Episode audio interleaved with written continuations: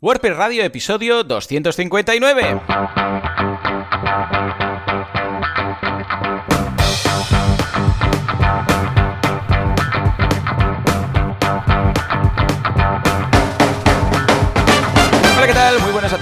Bienvenidos a WordPress Radio, el programa, el podcast en el cual hablamos de este fantástico CMS llamado WordPress, un fork, por cierto, de otro programa que era Coffee Lock, Coffee Lock. Bueno, ya hablaremos hoy de forks. ¿Quién hace esto? Javier Casares, fundador y creador de Internet, pone las IPs cada mañana a las 4. No intentéis conectaros antes porque no funciona nada. Y Joan Boluda, consultor de marketing online, director de la Academia de Cursos de boluda.com. Nos podéis encontrar pues en javiercasares.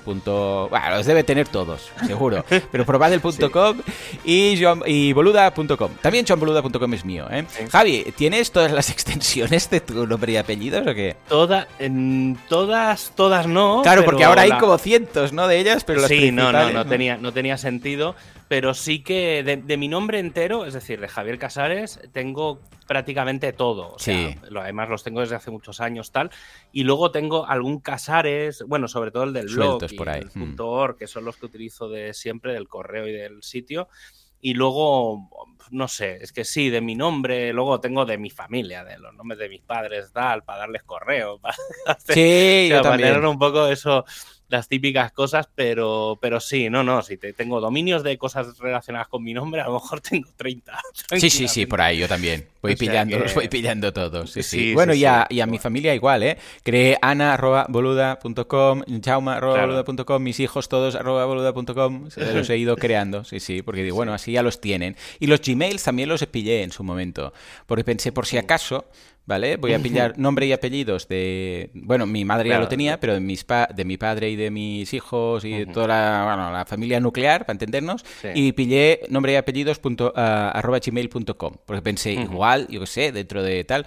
Incluso pensé, no sé si pillar, no sé cómo lo verías esto, no sé si pillar eh, redes sociales, eh, mm, usuarios, nombre y apellidos sin usar. Yo, mira, si, si quieres que te diga la verdad, sí, a ver, esto es algo que he pensado. por pero sin hacer nada para- ahí, ¿eh? O sea, simplemente Ya, ya, ya. para tener como Yo- la reserva del nombre. Tanto como redes sociales, sí que porque igual luego ya no existen las redes Claro, sociales. es que no te- Claro, pero los dominios es algo que no va a dejar de existir. Claro, claro. Muy probablemente. Entonces, sí que he pensado alguna vez en regalarle a, por ejemplo, a hijos de amigos que tienen críos y tal, el dominio de su nombre, obviamente si está libre y tal, claro. y entonces registrarlo por 10 años.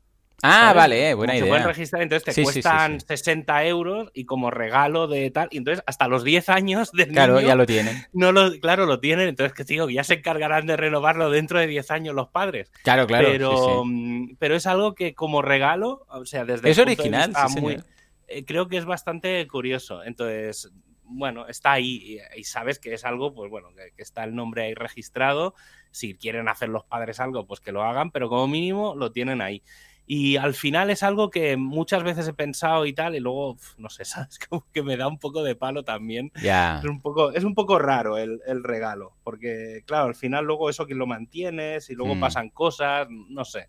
Pero bueno, está ahí, está ahí. Sí, no- sí, no es la idea. Si, si no encaja el perfil de la persona y tal, que crees que le va a hacer gracia, entonces puede ser muy chulo. Sí, sí. Sí, sí, sí. Muy bien. Pues nada, venga, va, vamos a hacer un repaso de la semana. Bueno, en este caso en boluda.com, como siempre, tenemos nuevo curso, en esta ocasión de Matomo, pero no el básico, Ah, que lo hicimos, sino el intermedio. Bueno, de hecho, ya estamos instalando Matomo prácticamente en todos los clientes. ¿eh?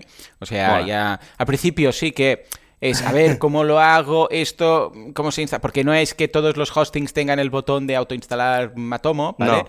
Pero una vez lo has hecho y ya está. Eh, lo has hecho una Mm. vez, la primera vas buscando, mirando, la segunda vas revisando y la tercera ya te... Bueno, cuando has hecho 10 ya lo haces con los ojos cerrados, ya te Mm. creas tu checklist, ya tienes ahí, como tú cuando haces migraciones, que tienes ahí Sí. el checklist, clac, clac, clac, ¿no? Vas mirando y la verdad es que muy bien. Estoy muy contento de ir dejando Google. Muchos clientes, ¿sabes qué me comentan cuando hacemos el cambio? Es, ¿pero esto va a afectar el SEO o qué? Porque tienen como miedo que Google deje de tener datos suyos de Analytics, y entonces como que vaya a perder posicionamiento. Yo digo, pero tú piensa que los datos de Analytics tú los puedes tergiversar totalmente. O sea, es un código que colocas en tu web. Tú puedes decir de repente, cambio esto y tengo menos rebote, cambio esto y tengo más visitas, Claro. tengo... Claro, eh, Google es imposible que tome esto en serio, porque tú lo puedes, vamos, falsificar mil, pero mil. Entonces, claro, Aquí se quedan un poco más tranquilos. Pero ah, ya os digo, curso intermedio y muy contento. ¿Tú cómo vas con mm. Matomo? Porque fui fue con, contigo que lo comentamos aquí por primera vez y poco a poco lo he ido instalando en todas partes. El, tema de Matomo yo lo empecé a usar cuando era Piwik hace mil años. Cierto, cierto, cierto. de esas cosas que llevan, de estos open source. El problema de Piwik y de Matomo hace, pues eso, hace 10, 15 años, yo que sé, cuando empezó, era que era no escalaba muy bien.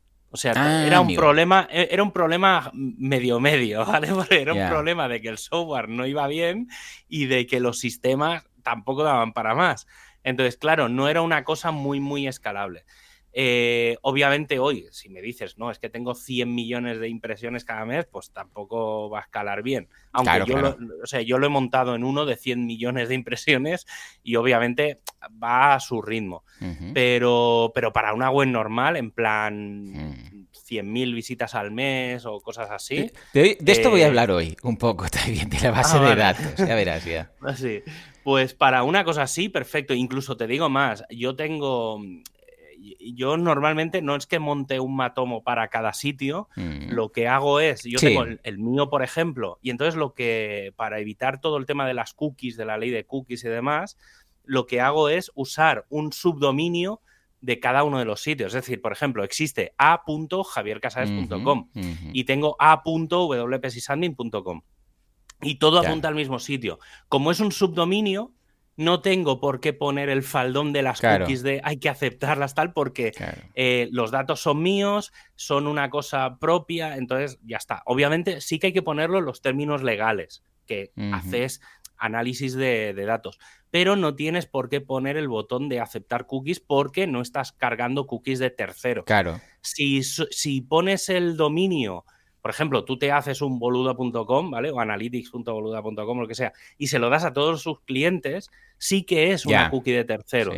Entonces, eh, yo lo que juego es mucho con eso. Entonces, tengo, creo que ahora tengo cuatro máquinas de Matomo. Una es la mía, una es de una agencia que la utiliza para sus clientes, y dos son una para un cliente propio que solo tiene, bueno, tiene sus webs de, la empresa y tal, que son tres o cuatro dominios, pero lo utiliza para ellos, y otro sí que es una empresa que hace cosas de vídeo, de retransmisión de vídeo, no sé qué, y tienen como 20 o 30, y ellos sí que hacen una cosa muy interesante, que es que aprovechan la API hmm. y se hacen como una landing dentro de la propia web y se traen como un dashboard entonces, mm, al usuario, digamos, al cliente, ¿vale? Al cliente final, digamos, yo, digamos, le monto el matomo a este cliente y el cliente se lo da al cliente final.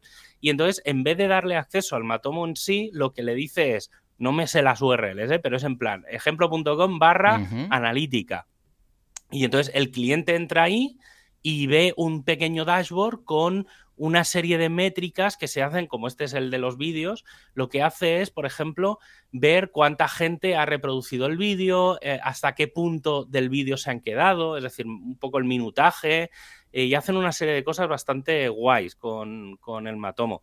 Y luego, bueno, luego con los plugins de WooCommerce y demás, pues bueno, eso es, es que es una maravilla, tío. El tema de Matomo es que es una pasada. O sea, es que Analytics, Google Analytics, hace años ¿eh? que no lo uso. Sí, sí, sí. Años. no, no, es que cuando te acostumbras, además, es tan sencillo entender todo, lo tienes todo ahí súper simple, súper claro, y ya está. Es que no, no sé por qué nos complicamos tanto la vida. En fin, échale un vistazo porque vale la pena. ¿Y tú qué, Javi? ¿Qué has creado? Pues ¿Qué has escrito? Yo he estado, más, más que creado, llevo un par de, he estado un par de semanas. El domingo no dormí nada, desde el domingo al lunes me acosté a la una, porque el domingo fue la WordCamp, bueno, han sido la WordCamp US eh, viernes, sábado y domingo domingo. El domingo fue el Contributor Day. Vale. Y yo estuve de responsable de la mesa de hosting eh, en remoto. Ah, amigo, es verdad, es verdad. Sí, sí, lo comentaste. ¿Qué tal? Estuve, estuve en remoto y la verdad es que brutal, brutal. Oh, o sea, mm, eh, muy, o sea, sí que es verdad que es una. Ayer lo hablaba con Mon, que estábamos en una reunión de otra cosa de la comunidad.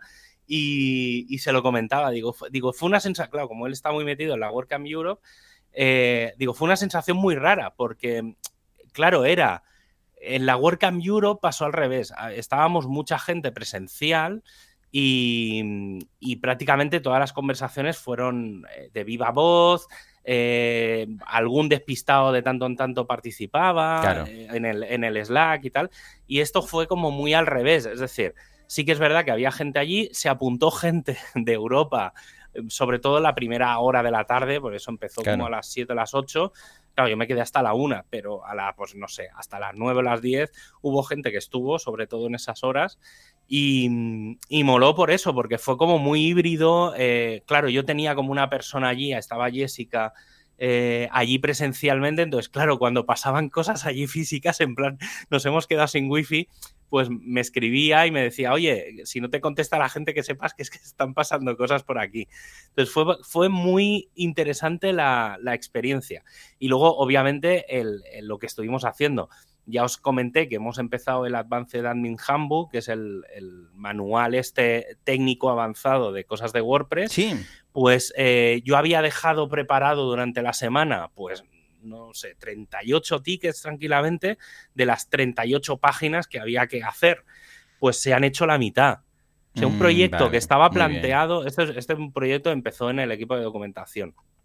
Y, fue un proyecto que al principio, cuando hice la primera estructura, me dijeron, ostras, esto nosotros pensábamos tenerlo dentro de seis meses.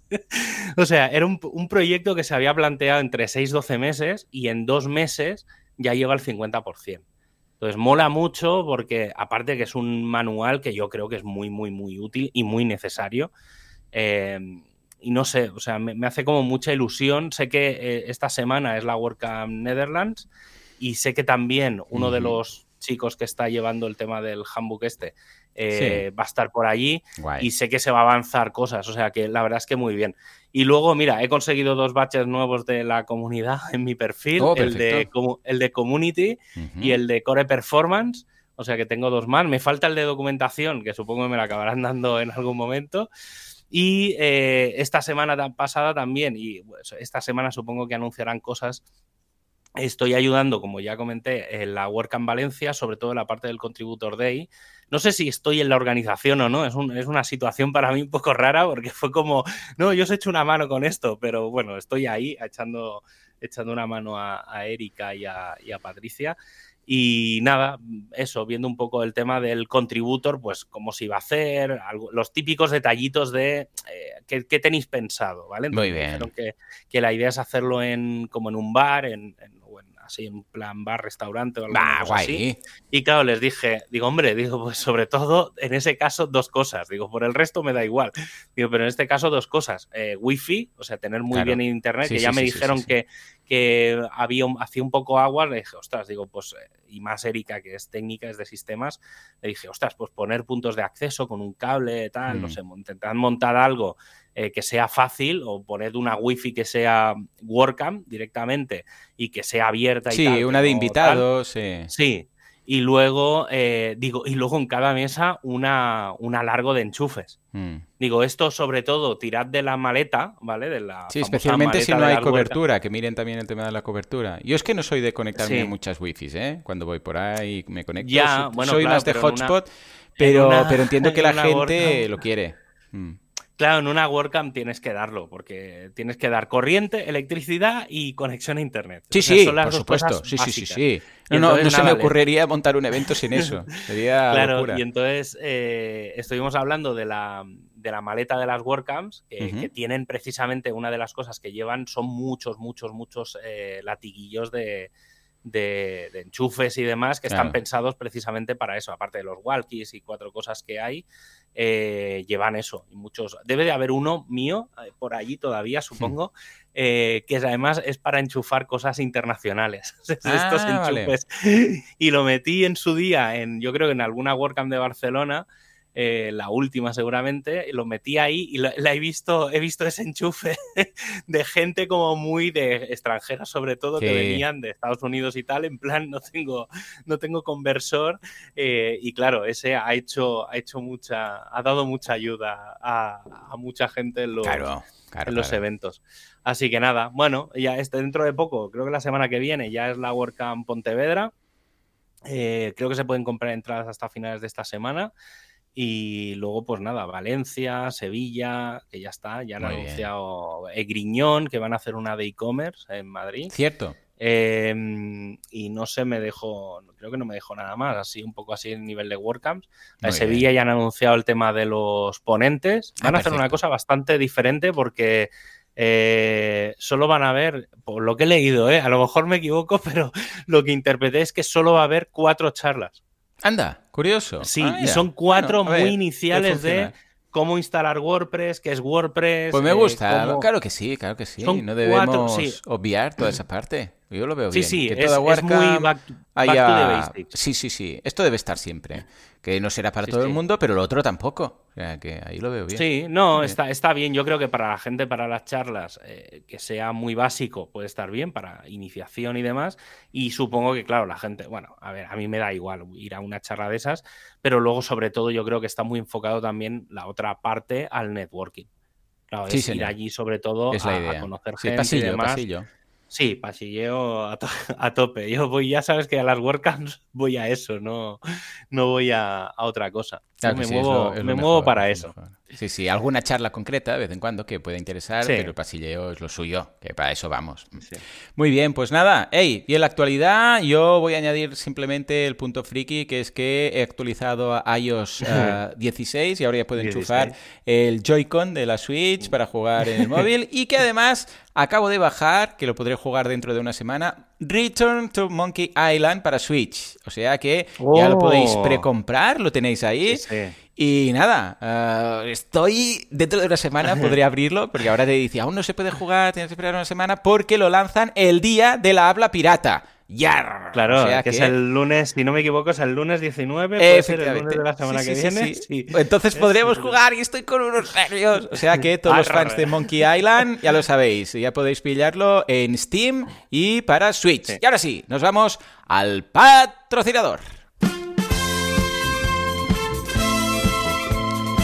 Sí, efectivamente, es que hay un universo en el cual Monkey Island es SiteGround y SiteGround es Monkey Island. Es un lío, es un lío, porque tú vas a SiteGround y te dicen, ojo, detrás tuyo un mono con tres cabezas. Cuando llamas al soporte técnico te dicen, peleas como un granjero. Y ellos y tú tienes que contestar, qué apropiado, tú peleas como una vaca. Incluso, incluso cuando tienes algún problema, la solución no es el reseteo, es abrir catalejo. SiteGround. Aquí, el hosting. En el universo menos 3, Monkey Island. Ay, grandes aventuras gráficas. Venga, va. Javi, oh, qué recuerdos Monkey Island, ¿eh? Madre mía. Sí, no me había es uno de mis uno de mis juegos favoritos. Sí, sí. Tú tienes el eh, libro, ¿no? Me dijiste. Ah, pues yo, lo compré, me lo comentaste y lo pillé, el que me... pero no lo puedo leer aún. Todavía yo tampoco. Ah, vale.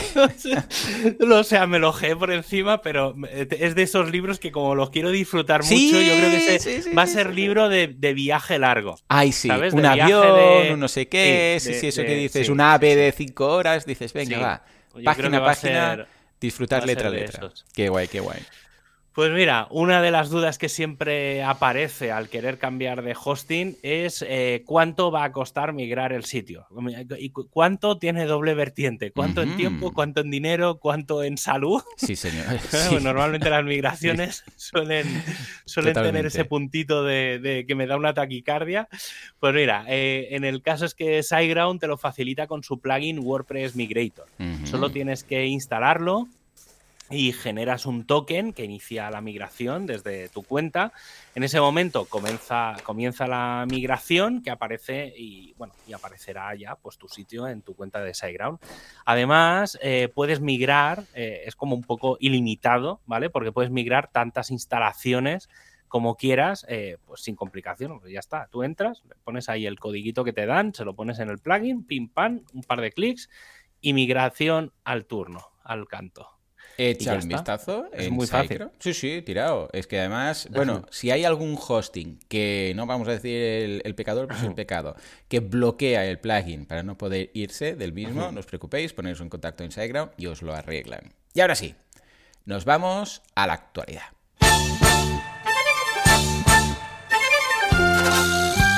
Actualidad, ActuaPress, ¿qué pasa con Gutenberg? Y con el Full Site Editing. Y con WordPress 6.1.2. ¿Qué? ¡Hey, plugin! Caballo. Bueno, bueno, bueno, estamos con el hype de del nuevo WordPress y del nuevo 2023, que le he estado echando un vistazo. Pinta interesante todo el tema de los estilos, ¿eh? Pues sí, hoy hay mandanga de la buena, de esas de comentar, rajar, divagar. Así que comenzamos. A ver, ¿todavía tienes un WordPress menor de la versión 4.1? Hombre, pero Javi, ¿dónde vas?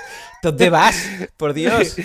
Bueno, hay que recordar que estamos en la versión 6.0, lo que significa que sí, estamos hablando de 20 versiones, ¿vale? Bueno, si es así, si tenéis algún WordPress menor de la versión 4.1, tenéis que saber que a partir del 1 de diciembre, todas las versiones previas a eso, a WordPress 4.1, van a ser consideradas inseguras. 4.1 no, versiones anteriores a, ¿vale? Es muy concepto informático, es menor que, no menor o igual que. ¿Vale? Es decir, eh, todas las versiones, bueno, pongo un poco en contexto. Em, hasta ahora, cada vez que hay una versión mayor de, actualizaciones de seguridad, ejemplo, la 6.02 que salió hace un par de semanas, es, es, una versión de seguridad, lleva una parte de mantenimiento y una de seguridad. Como todos los parches de seguridad, en general, siempre se han ido aplicando a todas las versiones anteriores. Por eso, me lo voy a inventar, pero la versión 4.0 es la, actual es 4.0.50. ¿Vale? Es decir, han salido, normalmente salen bueno, claro, claro. 3, 4 o 5 versiones en la vida útil y luego se van haciendo versiones. Y todo esto se mantiene desde la versión 3.7.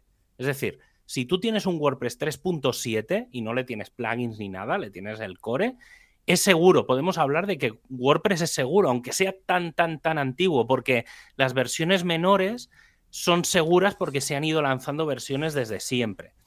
¿Qué ha pasado? Pues que el equipo de seguridad, claro, imaginaos cada vez que hay una actualización de seguridad, hacer 20 actualizaciones de 20 versiones diferentes. Entonces, el equipo de seguridad estaba analizando y han detectado pues que de WordPress 4.1 para atrás ya, se, ya hay menos del 1% de los sitios. Vale. Vale, entonces como esos sitios ya no se van a actualizar porque es de estas cosas que, están ahí, que a la gente se le ha olvidado que eso está ahí, eh, pues ya directamente han decidido no mantener. Básicamente por eso, porque, porque claro, ahora volvemos a estar con 20 versiones, es decir, cuando salga WordPress 6.1 eh, de la 4.1 a la 6.1 pasarán 20 versiones otra vez. Ahora se están manteniendo 25, 20 y pico versiones.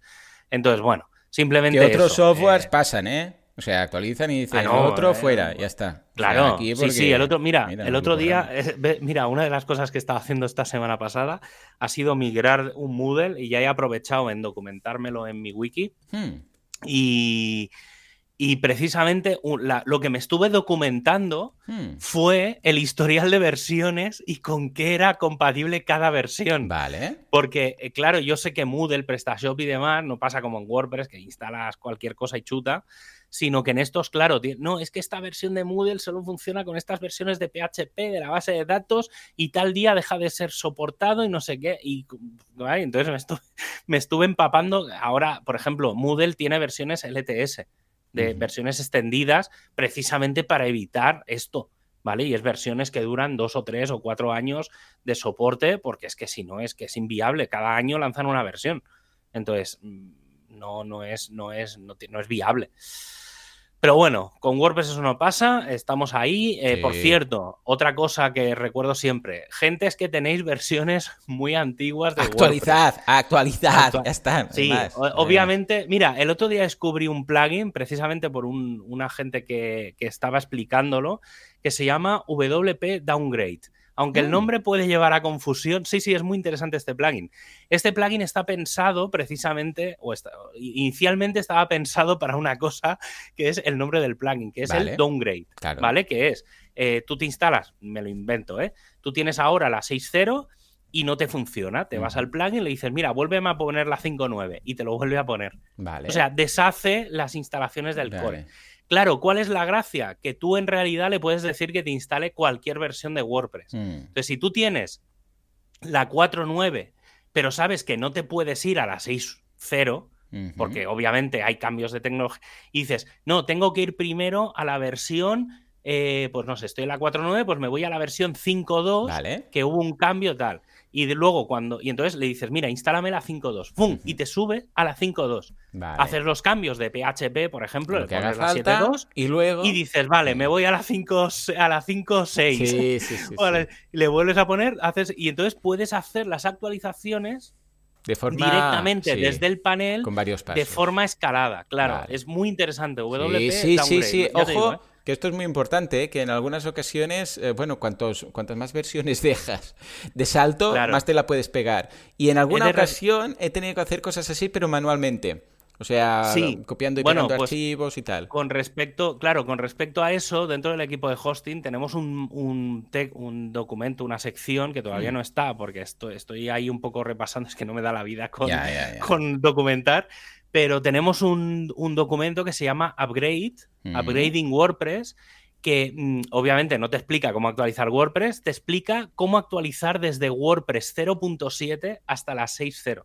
Mm. Y entonces explico esos pasos, por ejemplo. bien, bien. Claro, y entonces es, oye, mira, tienes que ir de esta versión, o si tienes Claro. de esta versión a esta, Claro. tienes que hacer Tal estos cosa, no pasos. sé Primero actualiza aquí, luego actualiza el PHP, Claro. porque claro, este es compatible con este. Yo, me pregunto, el- porque ahora se me acaba de ocurrir, ¿eh? pero me- no me extrañaría que existiera. ¿Se podría actualizar WordPress vía WP CLI, pero en una Sí. versión concreta?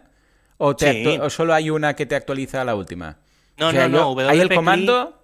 Sí, le puedes decir. El argumento. em, sí, le pones guion, guion, no sé qué, le pones Sí. el nombre, el número y de la, la, versión. y te la Ah, pones. pues mira, sí. ahora me ayudaría mucho esto. Que a- a- Pues en sí, ocasiones lo he tenido que hacer, pero manualmente, ahí arrastrando carpetas de FTP.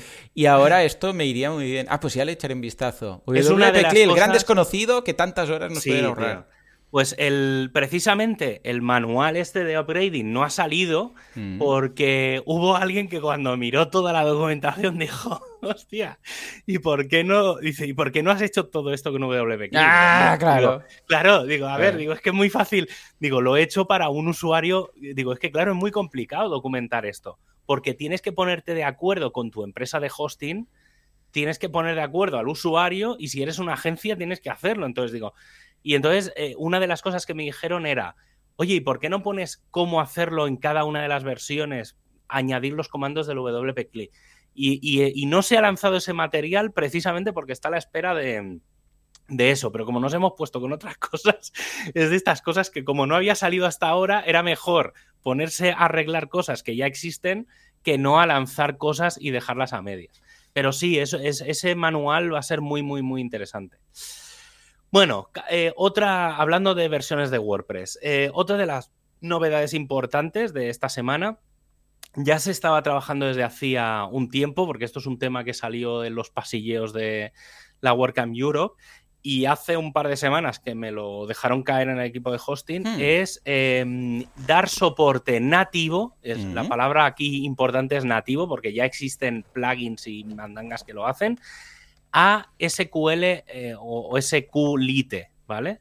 Hmm. Eh, que es una base de datos sí. eh, tipo, o sea, es como un compatible con SQL, pero en realidad los datos no se almacenan en un servidor mm, como lo entendemos, con un MySQL, un Sí, sí, MariaDB, sí. sino que lo guarda en un fichero.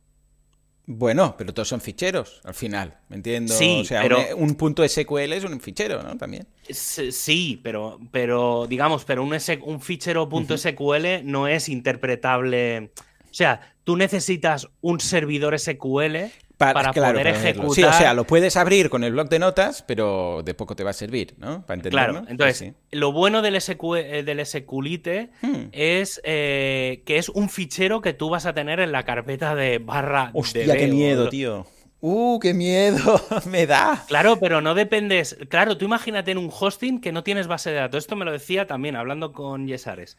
Me decía, claro, por ejemplo, en la Universidad de Granada te dan un- una cuenta de FTP que lleva PHP, pero no tienes base de datos. Vale, Dice, entonces, claro, no puedes montar WordPress. claro.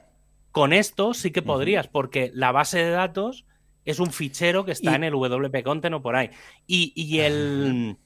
Y digamos, el PHP es capaz de acceder al ¿Y ¿Qué tal a nivel de performance esto? Bastante, claro, eh, claro, la, la, cuestión aquí es cuándo hay que utilizar esto. Entonces, esto está pensado para landings, ah, para vale, vale, vale. Obviamente no para un WooCommerce. Claro, claro. A ver, funcionar va a funcionar. No, no, claro, sí.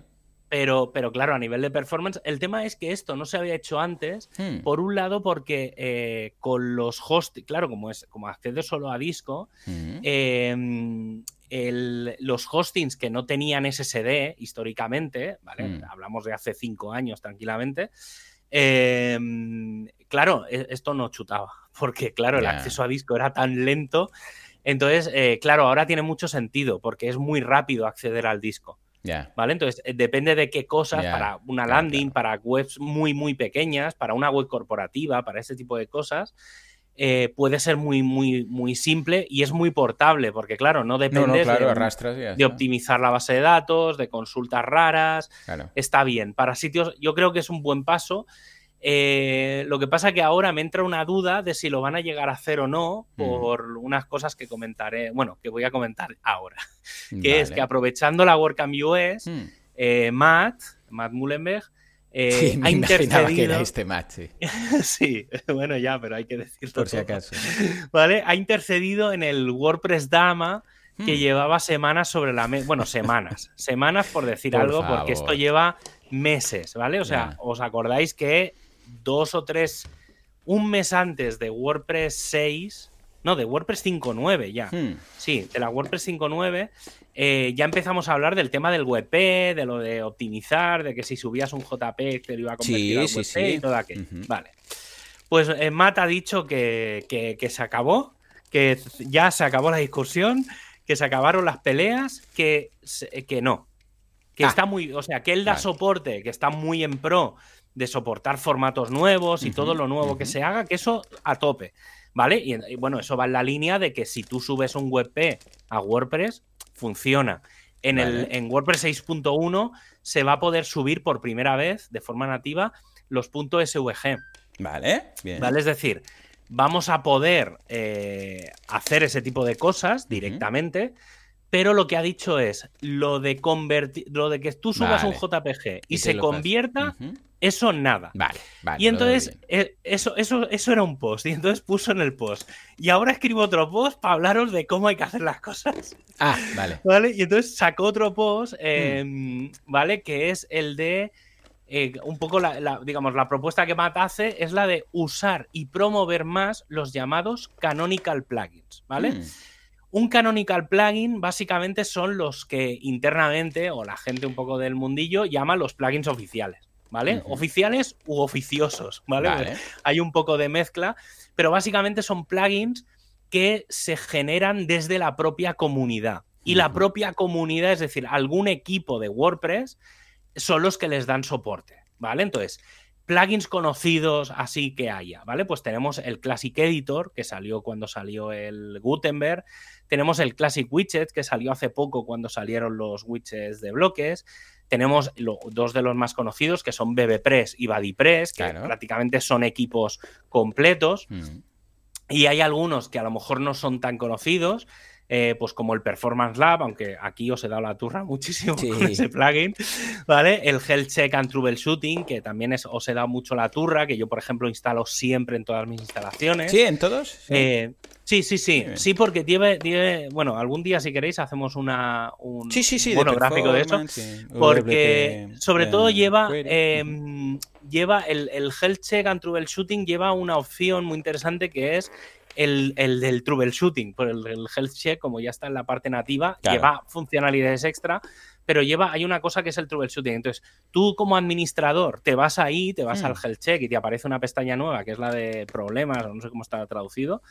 Eh, y entonces lo activas y automáticamente el, sitio para todo el mundo funciona normal. Vale. Pero para ti como administrador que lo has activado, tú se te desactivan todos los plugins, se te pone un tema por defecto y puedes ir activando y desactivando plugins al vuelo sin que afecte al usuario normal. Ah, muy bien, muy bien. Entonces, cuando te va un plugin mal o te da un error, puedes depurar directamente activando esta opción. Ah, está bien. Es como.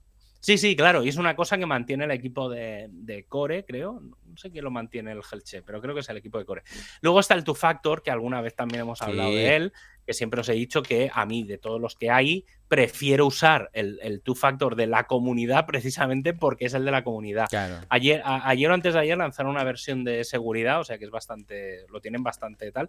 Y obviamente uno de los más conocidos es el propio Gutenberg. Hmm el propio Gutenberg, sí que es verdad que todos estos plugins, hay algunos que son muy estables, BBPress, el Classic Editor y demás, hay otros que son para probar funcionalidades, como el Performance Lab, eh, o el propio Gutenberg, que es un poco beta, o funcionalidades. Sí, sí, sí. claro, o funcionalidades que no están en el core, no se sabe muy bien si en algún momento van a estar en el core o no, pero de eso se trata, el plugin de funcionalidad. Probemos, valoremos y si nos gusta lo añadimos. Vale, entonces, em, ¿qué pasa? Que el foco en el núcleo de WordPress ahora mismo es muy claro y está centrado absolutamente en los contenidos y en la mm. edición de contenido, ¿vale? O en la edición, digamos, del, propio WordPress. Entonces, ¿qué pasa? Que hay muchas propuestas que se hacen que son rechazadas, ya mm. sean rechazos del típico no ahora no toca, ¿vale? Ya puede ser un, rechazo un poco temporal o definitivo. Y entonces, mm. lo que ha dicho Matt es, mira, lo que tiene que hacer cada equipo es tener su propio listado de plugins. Y entonces ha cogido y ha dado unas ideas de cosas que cada equipo puede hacer. Entonces, voy a listar algunas, no, están todos, pero bueno, eh, como un poco los más destacables. Entonces, por ejemplo, al equipo de diseño les ha dicho que hagan un plugin para añadir más diseños del panel de administración. Más diseños del panel. Ah, del dashboard. Del sí, del. pero el dashboard, el inicial, o sea, el que está ahí desaprovechado, muerto de risa. No, de, ah. todo el WPA. Ah, en general. Ah, vale. Sí, bueno, eso es lo que ha pedido. O sea, a ver, estos, son, estos, son, pajas mentales de Matt que ha soltado ahí por soltar, ¿vale? Porque hay cosas o sea, hay cosas que tienen mucho sentido y hay cosas que veo muy poco viables. Entonces, por ejemplo, al equipo de accesibilidad, esto no lo he entendido muy bien porque no, o sea, no sé si. ¿A qué hora publicó esto este hombre? Igual está un poco perjudicado. Era, era, tarde, claro, era tarde mm. para mí porque esto Ah, no, no, claro pero era, no, sería el domingo por la tarde en pleno Contributor Day. Vale. Pero, por ejemplo, al equipo de accesibilidad le pidió una cosa muy rara. Yo ya digo, esto puede ser un Lost in Translation porque no he acabado de entender la traducción. O sea, lo escribió en inglés. Pero básicamente lo que venía a decir era que el equipo de accesibilidad tuviera como unas APIs del panel de administración. O sea, como que hubieran unas APIs para el panel de administración. ¿Sí?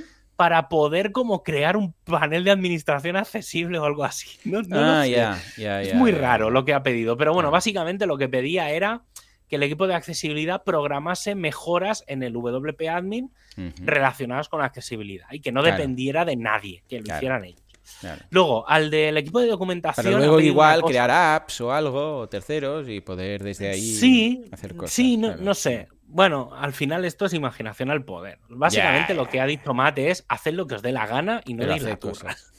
sí, haced un poco y que se encargue la comunidad. Entonces sabes que es un poco... Luego, por ejemplo, al equipo de documentación le ha pedido una cosa que creo que esto sí que lo veo interesante, hmm. que es incluir como una documentación especial, no las páginas de documentación, eh, dentro del panel de administración. Sabes que arriba está lo de la ayuda pero que suelen poner dos o tres frases. Sí. Entonces, que sea como una documentación más interactiva con el panel de administración, para que no mm. tengas que andar buscando por ahí, ¿vale? O no te tengas que ir al support, sino que directamente puedas desde el panel de administración hacer cosas. Vale. Luego, al... esto sí que me ha parecido muy interesante. No sé cómo se podría hacer, pero bueno, me ha parecido interesante que es al equipo de Polyglots le ha pedido la posibilidad de enviar cambios directamente desde WordPress. Ah, vale. Vale, vale. ¿Vale? Es decir, tú estás en el panel de administración. tiene mucho sentido, ¿eh? tú estás en el panel de administración, ves que un plugin no tiene algo traducido, lo traduces y lo mandas directamente. Sí, sí, rollo Loco Translate, ¿no? Como ahí. Sí, es un Loco Translate. Pero que se comunique con CloudPress. Efectivamente. Esto, yo te digo algo, ¿eh? Si lo tuviera, Ah, pero claro, eso sería dejar Loco Translate y supongo que usar este, pero si lo pudiera hacer para traducir para mí y desde esa misma interfaz decirle, ay, mándalo a WordPress, pues mira, yo lo haría, porque con, Loco no lo hago, ¿eh? es que a lo mejor es, es la, es la forma. Que, sí, sí, sí. Claro, yo creo que ahí es a lo mejor hablar con el equipo de loco, porque también hay que decir, claro, todo esto viene también con una cosa de fondo, Hmm. que es... em, que es una cosa que también Tellado se estaba quejando el otro día con el tema de las traducciones, que es que, eh, claro, todos los hay plugins muy, muy, muy buenos, Sí. pero claro, tienen su versión como que luego, pues el premium, el que dependes de un SaaS, Sí. el que dependes de un único desarrollador. Entonces, básicamente lo que venían a decir es, oye, si encontráis algo que está ahí, que está bien, o alguien de la comunidad decide ceder como su plugin a la comunidad Mm. y no, no tiene ninguna dependencia externa, ¿vale? Por Mm. ejemplo, yo pondría a disposición el WP Vulnerability, pero tiene una dependencia externa de la API. Vale. Entonces, no, no, no podría ser, ser. no entraría ahí, pero yo lo daría a la comunidad. Entonces, por ejemplo, si el- los desarrolladores del loco dicen, oye, mira, nosotros es un plugin que hacemos por, por voluntad, no tenemos una versión premium, no, queremos hacer nada, y, y, pues a lo mejor vale la pena que. Porque claro, loco, hay mucha gente que lo usa para modificar cosas a su Sí, yo también lo hago. Tengo que ¿Vale? O sea que, sí, sí. pero a lo mejor puede haber un check, lo que tú dices, Claro, que es, mandarlo. oye, o no mandarlo. mándalo porque esta traducción Eso es la, la Es literal. correcta, literal, Claro. correcto, sí. Eso me, podría ser una opción, ¿eh? Sí, de hecho, Luego- antes de Poedit, ay, digo, antes de Poedit, mira, ya has soltado la liebre. Poedit. Antes de Loco yo usaba Poedit y Claro. Poedit te permite eso. Tú modificas, bueno, es una aplicación cliente que hace Sí. lo de Loco Translate, ¿vale? Sí, sí. Entonces te permite tengo hacer el, ah, el cambio y luego, si quieres, tú le puedes decir, mándalo a Story, no sé cómo lo llamaba, eh, no sé qué, bueno, la base de datos eh, global para que luego, si alguien quiere traducirlo, esté disponible y era un check. Era un check, lo que dices tú. Sí, sí. Yo recuerdo la versión. No sé si a lo mejor ahora estoy hablando, es que lo uso muy poco el Poedit. Yo ya no, Pero- ya no- ni lo he reinstalado. Hace me cambié Sí, yo, lo- yo, lo, yo tengo. Me compré incluso, claro, cuando desarrollas plugins está muy bien, porque lo que haces es crear los posts y los mos y los metes directamente en el, Ya está. en el plugin. Entonces, eh, creo que de la versión 2 a la 3, a lo mejor me equivoco, ¿eh? estaba de antes, pero una de las cosas que hicieron fue crear toda una sección que es WordPress. Ah, sí, o sea, sí, la cierto. versión Y yo la pagué Claro, esa premium. Sí, sí, sí, sí. pues sí. yo, yo eso, eso lo tengo. Entonces, hay una sección que es, o sea, hay una integración completa con WordPress, porque toda la gente que usa WordPress Claro. usaba el, el Poedit. Luego, por ejemplo, al equipo de plugins le ha dicho que una cosa que también me parece muy interesante, que es que tú estás dentro de tu listado de plugins del panel de administración de tu WordPress y directamente puedas valorar las estrellitas directamente ahí. Oh, también. También. Claro, Sí, tiene, sí, sí, tiene mucho sentido. Luego, por ejemplo, una cosa que esto lo voy a intentar explicarlo bien porque creo que cuando lo lea, eh, creo que se va a, A ver. malinterpretar. A ver. Pero es al equipo de Meta le han pedido que te puedas loguear en cualquier WordPress con tu cuenta de WordPress.org. Esto no Mm, significa que tú te puedas loguear en cualquier WordPress. Vale. No, lo que vale. significa es que si tú, por ejemplo, eh, eh, yo tengo, eh, mi usuario es en, en- en la cuenta de WordPress, digamos, de WordPress.org, es javier.casares.org, es mi mail. Y, pues si yo me doy de alta en un WordPress con ese usuario, pueda decirme, oye, pues mira, mm, mm, sincronízalo con mi usuario de WordPress.org, Vale. no con el de WordPress.com. Vale, vale. Ah, ¿Vale? claro, es, claro, es hacer sí, un sí, sí. poco lo que hace, lo que se hace con WordPress.com, hacerlo con el WordPress.org. Es decir, convertir WordPress.org en una plataforma de Claro. OAuth con la que te puedas loguear en tus WordPress. Vale, sí, sí, sí. Me parece bien. Es, es- o sea, Sí. es un, un single site lo- eh, login, Sí, sí, pero site- con la cuenta de sí. WordPress.org. Sí.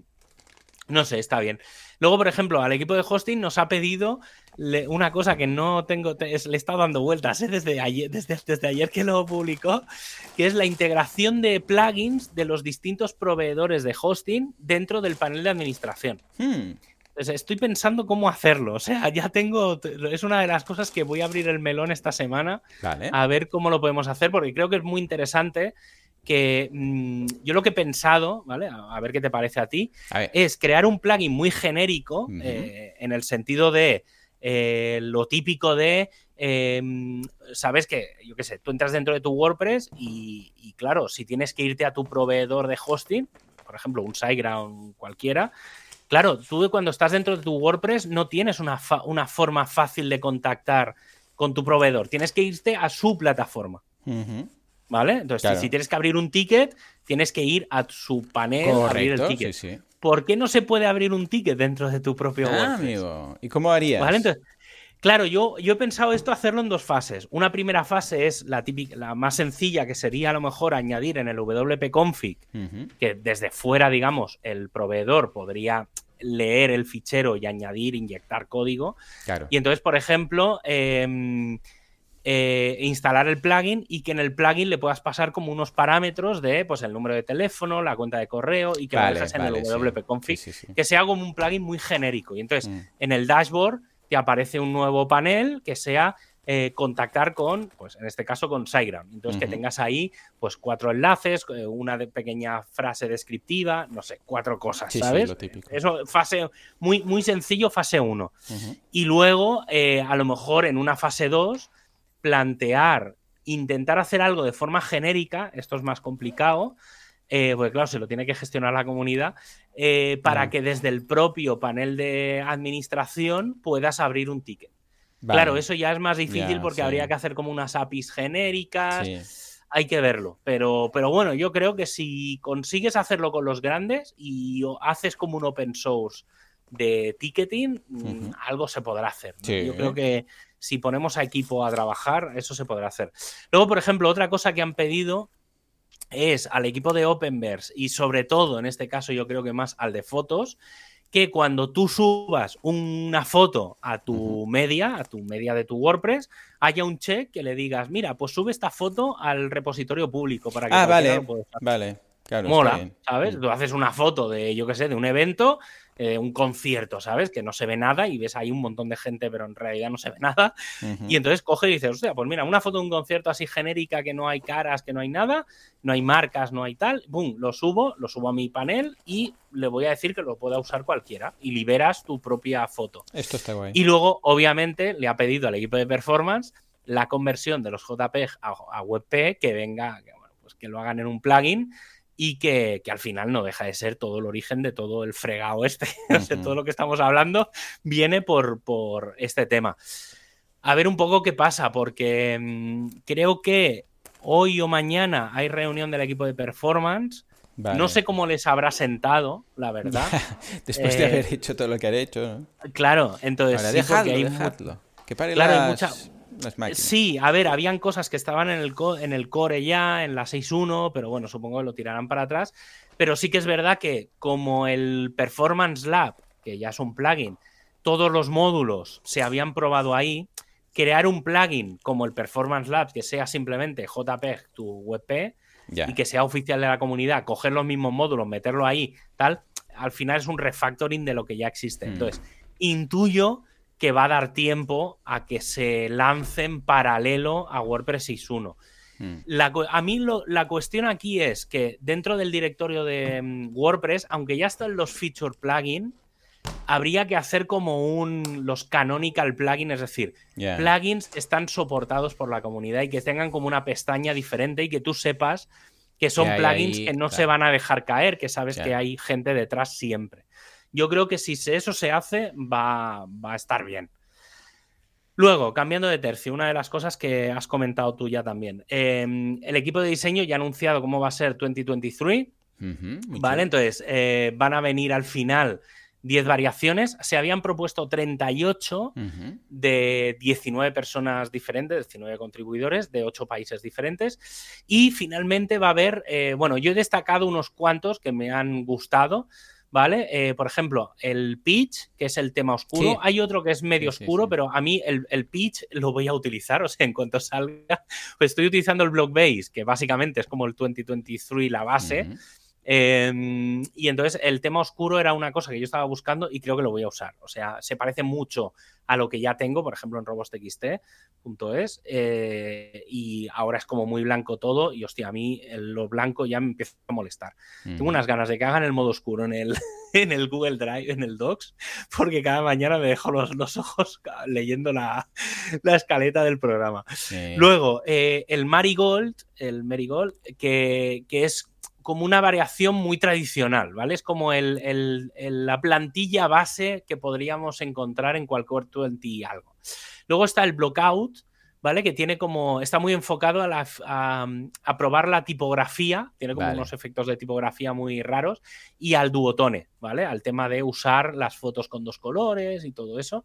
Y luego uno que está bastante guay, que es el Sherbet, que juega con, los, con los degradados.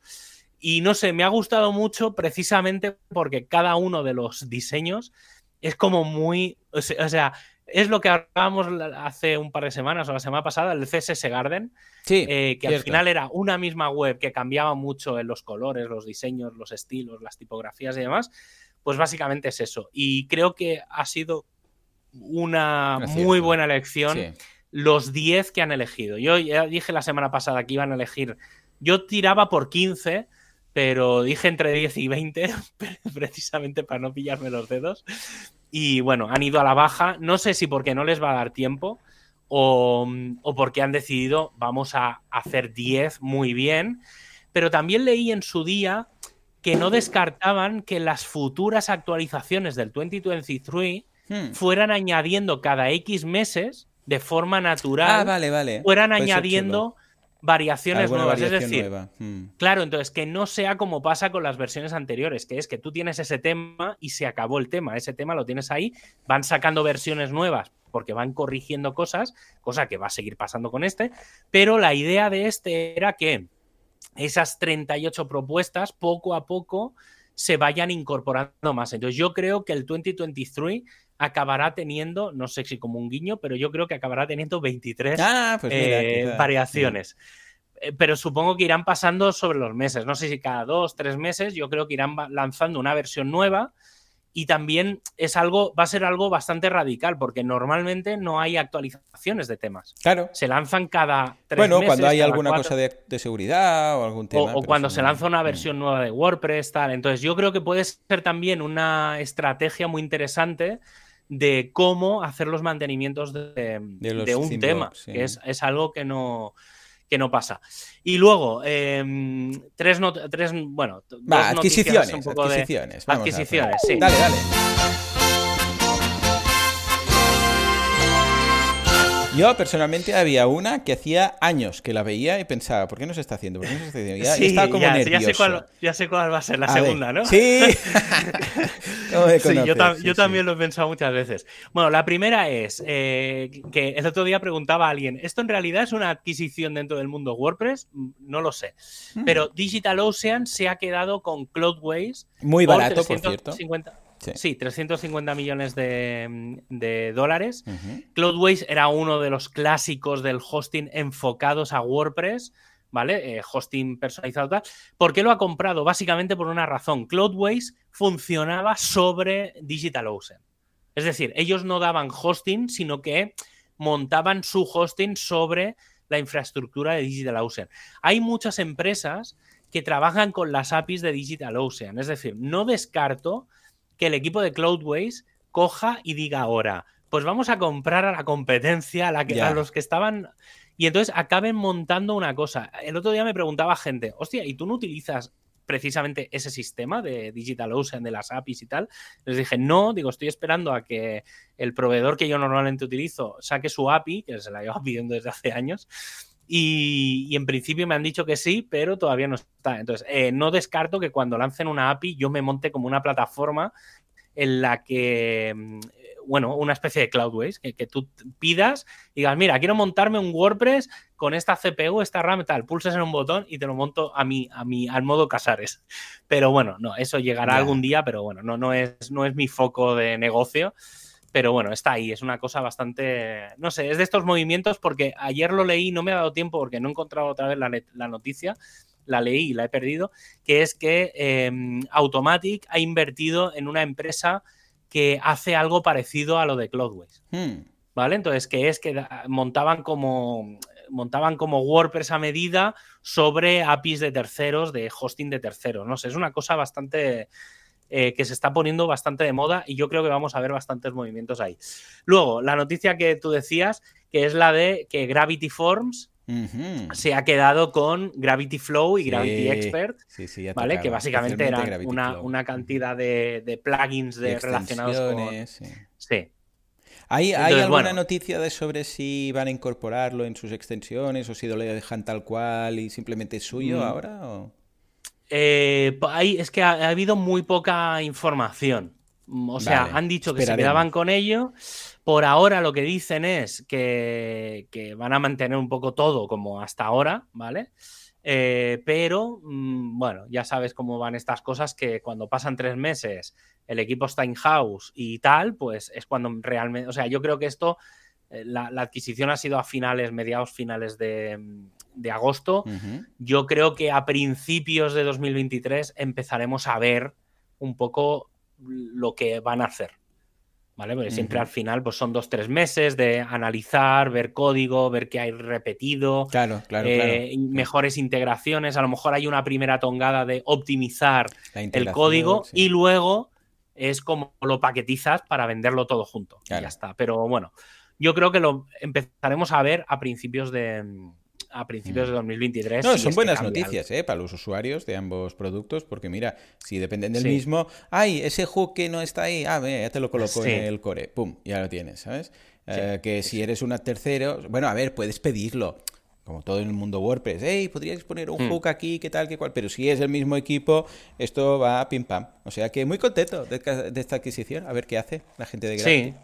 Sí, bueno, a esperar un poco, ya digo, estas cosas son las A mí me tranquiliza, ¿eh? Como usuario de ambos productos. Hombre, sí, sí, claro. Hombre, depende del mismo, guay. Claro, sí, sí, para, sí, en general. A ver, sabiendo que Gravity Force es una empresa bastante establecida, no, no hay, no, no debería ir a bien, mm. no, no, no debería de dar mucho miedo eso. Mm. Y luego una tercera noticia mm. que no es, no sé si llamarlo adquisición, pero porque es un poco raro el movimiento, pero bueno, básicamente es que em, eh, el, WordPress, el, WP Super Caché, el plugin de caché, que para mí es, bueno, es el que yo utilizo siempre, eh, se va a integrar dentro de la familia de Jetpack. No, que no cunda el pánico. ¿Vale? Es decir, va a seguir siendo un producto separado. Lo que se va a integrar es el desarrollo. Es decir, el equipo de desarrollo que hasta ahora dependía de una persona de Automatic, era, era un, chaval que trabajaba allí, eh, que se, un, Dona, no me acuerdo cómo se llama, Dona o no sé qué, Em, pues esta persona hace muchos años que trabaja en Automatic y eh, al final, pues no sé, se ve que esta persona se va a dedicar a otras cosas y va a ceder el desarrollo, el mantenimiento del plugin, se lo va a ceder al equipo de performance de Jetpack, que son los que llevan el booster y otras cosas. Me parece muy bien el movimiento. Entonces, eh, esto me ha hecho tirar un poco para atrás hmm. de la historia del WordPress Super Caché. Claro. Y entonces, eh, yo no sé, claro, ahora vamos a, vamos a salir tú y yo haciendo de abuelos. Como siempre. Porque nos vamos a, nos, vamos a vamos a irnos al año 2005. Vale. En el año 2005 eh, existía un plugin que se llamaba WP Caché. Que sí, se le puede llamar plugin. sí. eso es lo que te iba a decir. No, no era un plugin al uso porque era un fichero, tú, tú, subías el fichero a una carpeta y entonces, bueno, hacías una serie de cosas. Esto lo Tenía como una Sí, era lo que había en aquella época. Es que, claro, en 2005 estamos hablando, es que, claro, yo en esa época es cuando yo empecé a utilizar WordPress. Claro. Entonces, eh, estamos hablando de, de la versión 1.5 tranquilamente, ¿eh? De, de WordPress. Sí, sí, sí, Entonces, claro, en aquella época los plugins como tal no existían. Entonces, lo que había que hacer era coger, bueno, lo que hace ahora el plugin, que es que te mete el fichero del WP Object, no sé qué, en el WP Content, eso lo hacías tú manualmente y eh, te montaba. Ese plugin que se llamaba WP-caché era de un tal Ricardo Galli. ¿Vale? No sé, a lo mejor esto ya os suenan campanas de este nombre me suena de algo. Ricardo Galli es el creador es uno de los cofundadores de Meneame, una de las webs más importantes actualmente en España. Y él es un, él es profe y es de la, de la FF, de la, de la Electronic Fund, eh, eh, no sé qué Foundation, no me acuerdo cómo se llama, estoy, muy espeso hoy, ¿eh? ya digo que es que llevo dos días que no duermo, o duermo poco. Em, entonces, Ricardo creó el WP Caché y al cabo de un tiempo, pues eso, Doncha eh, creó el, el super caché. ¿Vale? Entonces, me he apuntado aquí frases y cosas que se decían en aquella época, hablamos de 2005. Eh, también en hipertextual, el antiguo, el antiguo AL 1040. Sí, sí. Eh, hizo una especie de review de ese plugin, porque claro, al 1040 utilizaba WordPress y, y, decían algunas cosas como multiplica por 100 la cantidad de clientes concurrentes que se pueden servir. Esto en el 2005 hmm. es una barbaridad. Multiplica por 300 como mínimo en diferentes pruebas el número de páginas por segundo que se pueden servir. ¿Vale? Evitas que tengas que cargar todo el código de WordPress. Almacenas y reenvías las cabeceras originales. Permite la inserción de código no cacheado eh, para páginas eh, totalmente cacheadas cacheables, eh, no sé, reduce los tiempos de respuesta, no sé, habían, habían cositas. Y entonces el, 5 de noviembre de 2007, o sea, dos años después, se lanzaba WP Supercaché, que es una, como llaman aquí, una Extensive Modification of the Famous WP Cage 2. ¿vale? El plugin de, Ricardo. Y entonces, pues comentan que lo convirtieron a plugin, es decir, que te ibas a WordPress y lo añadías como un plugin, ya no había que hacer las cosas. Añadieron hooks. Eh, que funcionaba bien con WordPress MU, lo que luego se convirtió en WordPress Multisite. Y luego, sí, y luego, no sé, que funcionaba bien con los, con los eh, posts protegidos, ¿sabéis? Esos que tienen contraseña. Eh, bueno, no sé, estaba bien. Y luego anunciaban al final, el 6 de noviembre, eh, que Supercaché 0.2 estaba, lo habían lanzado, ¿vale? Entonces comentaban pues el, control del, del, GZIP y bueno, varias cositas. No sé, me, ha hecho gracia porque yo había escuchado campanas de, de, si era una evolución o no, tal, pero no, la verdad es que nunca me había preocupado por, por sacar la historia y, ¿sabes, tío? Pues eso, orgullo un poco de de lo que se hace en España, que, WordPress Supercaché es uno de los top plugins que se utilizan en, hoy en día todavía y que haya y que tenga código inicial de, de pues escrito por Ricardo, pues sabes que me, hace ilusión. es de estas cosas que una tontería, pero mira, cosas que te hacen ilusión en la, en la vida. no sé si hacer, ¿hacemos la sección o no? Es que no sé pues, cuánto tiempo de pues programa Me ha quedado a mí, a ver, son, llevamos una hora de programa, pero bueno, va, vamos a ah, contarlo.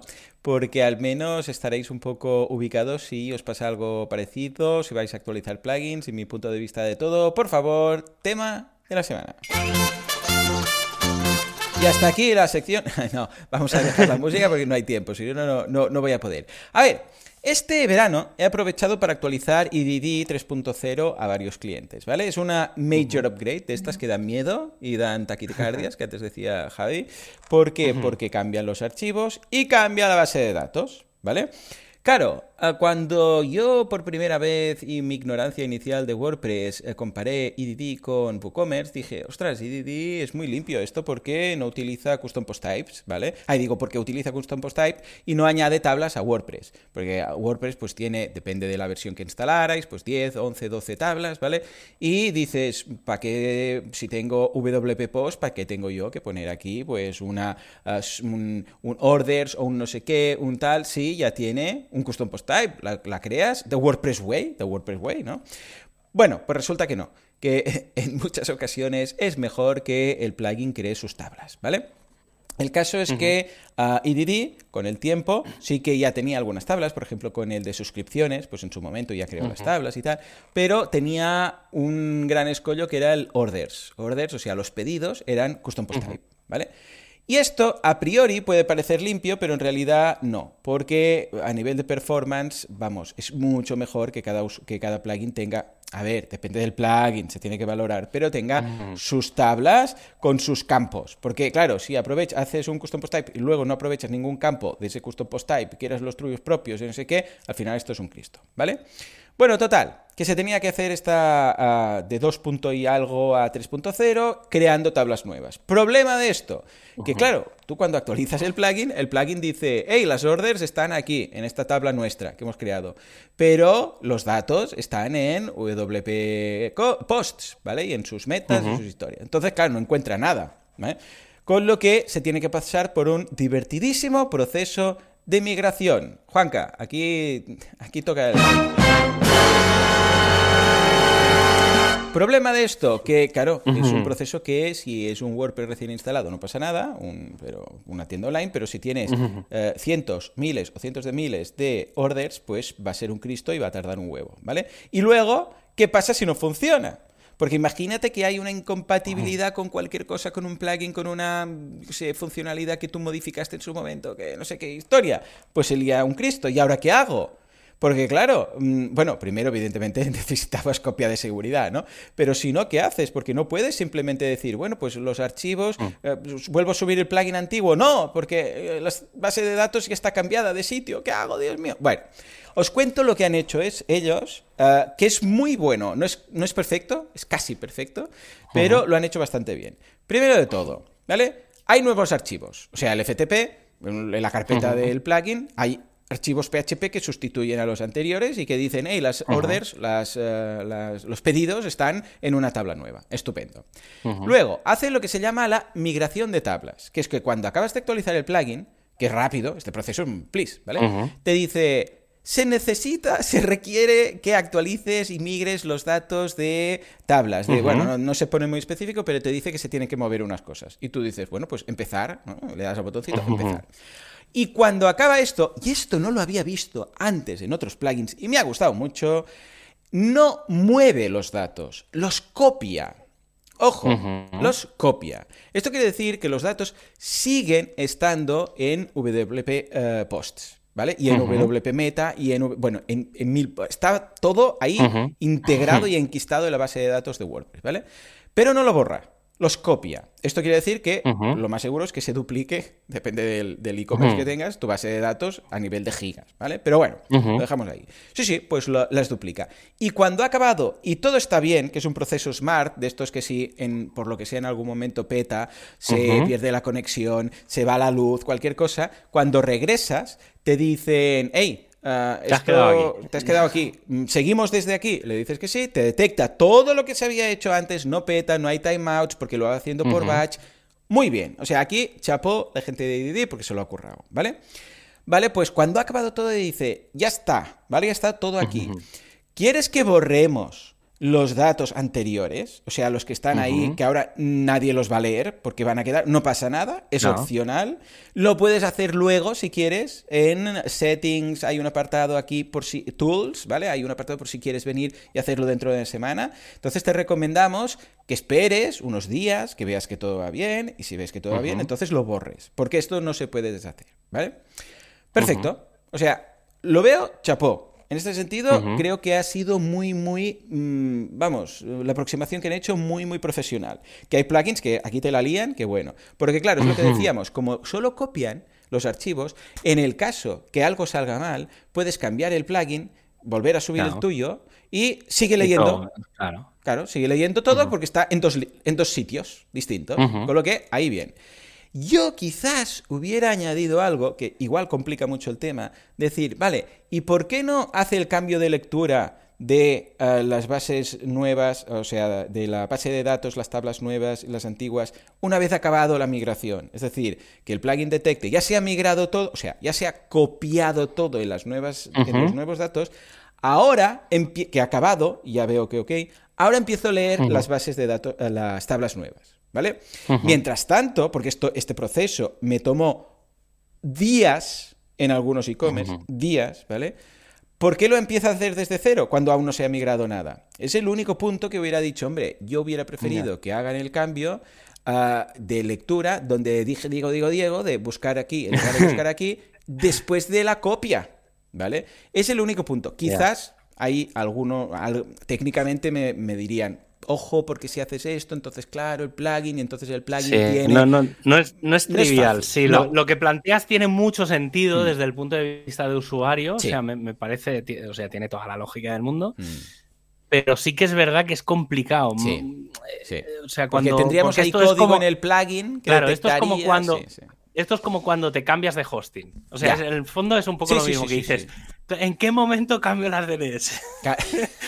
¿Sabes? Es decir, pongo en mantenimiento, hago el cambio, hago, ¿sabes? Es, el, mismo proceso. Es decir, todo igual. Cuando dejo de leer lo viejo y apunto a lo nuevo. ¿En qué punto? Entonces, claro, no es. Si tú, si tú cuando migras ya tienes esa duda Mm, imagínate, en un software que encima lo tiene que hacer todo automático.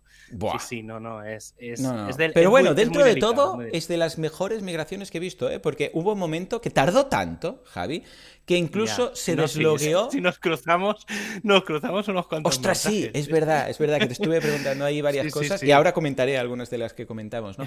Pues incluso se llegó a desloguear por, por, por Chrome. Bueno, eso que de vez en cuando, ¿sabes? Que te pide que estás eh, trabajando, vuelves al cabo de un rato, ¡ay! Se ha deslogueado. Le das. Incluso se llegó a desloguear porque pasaron días, ¿vale?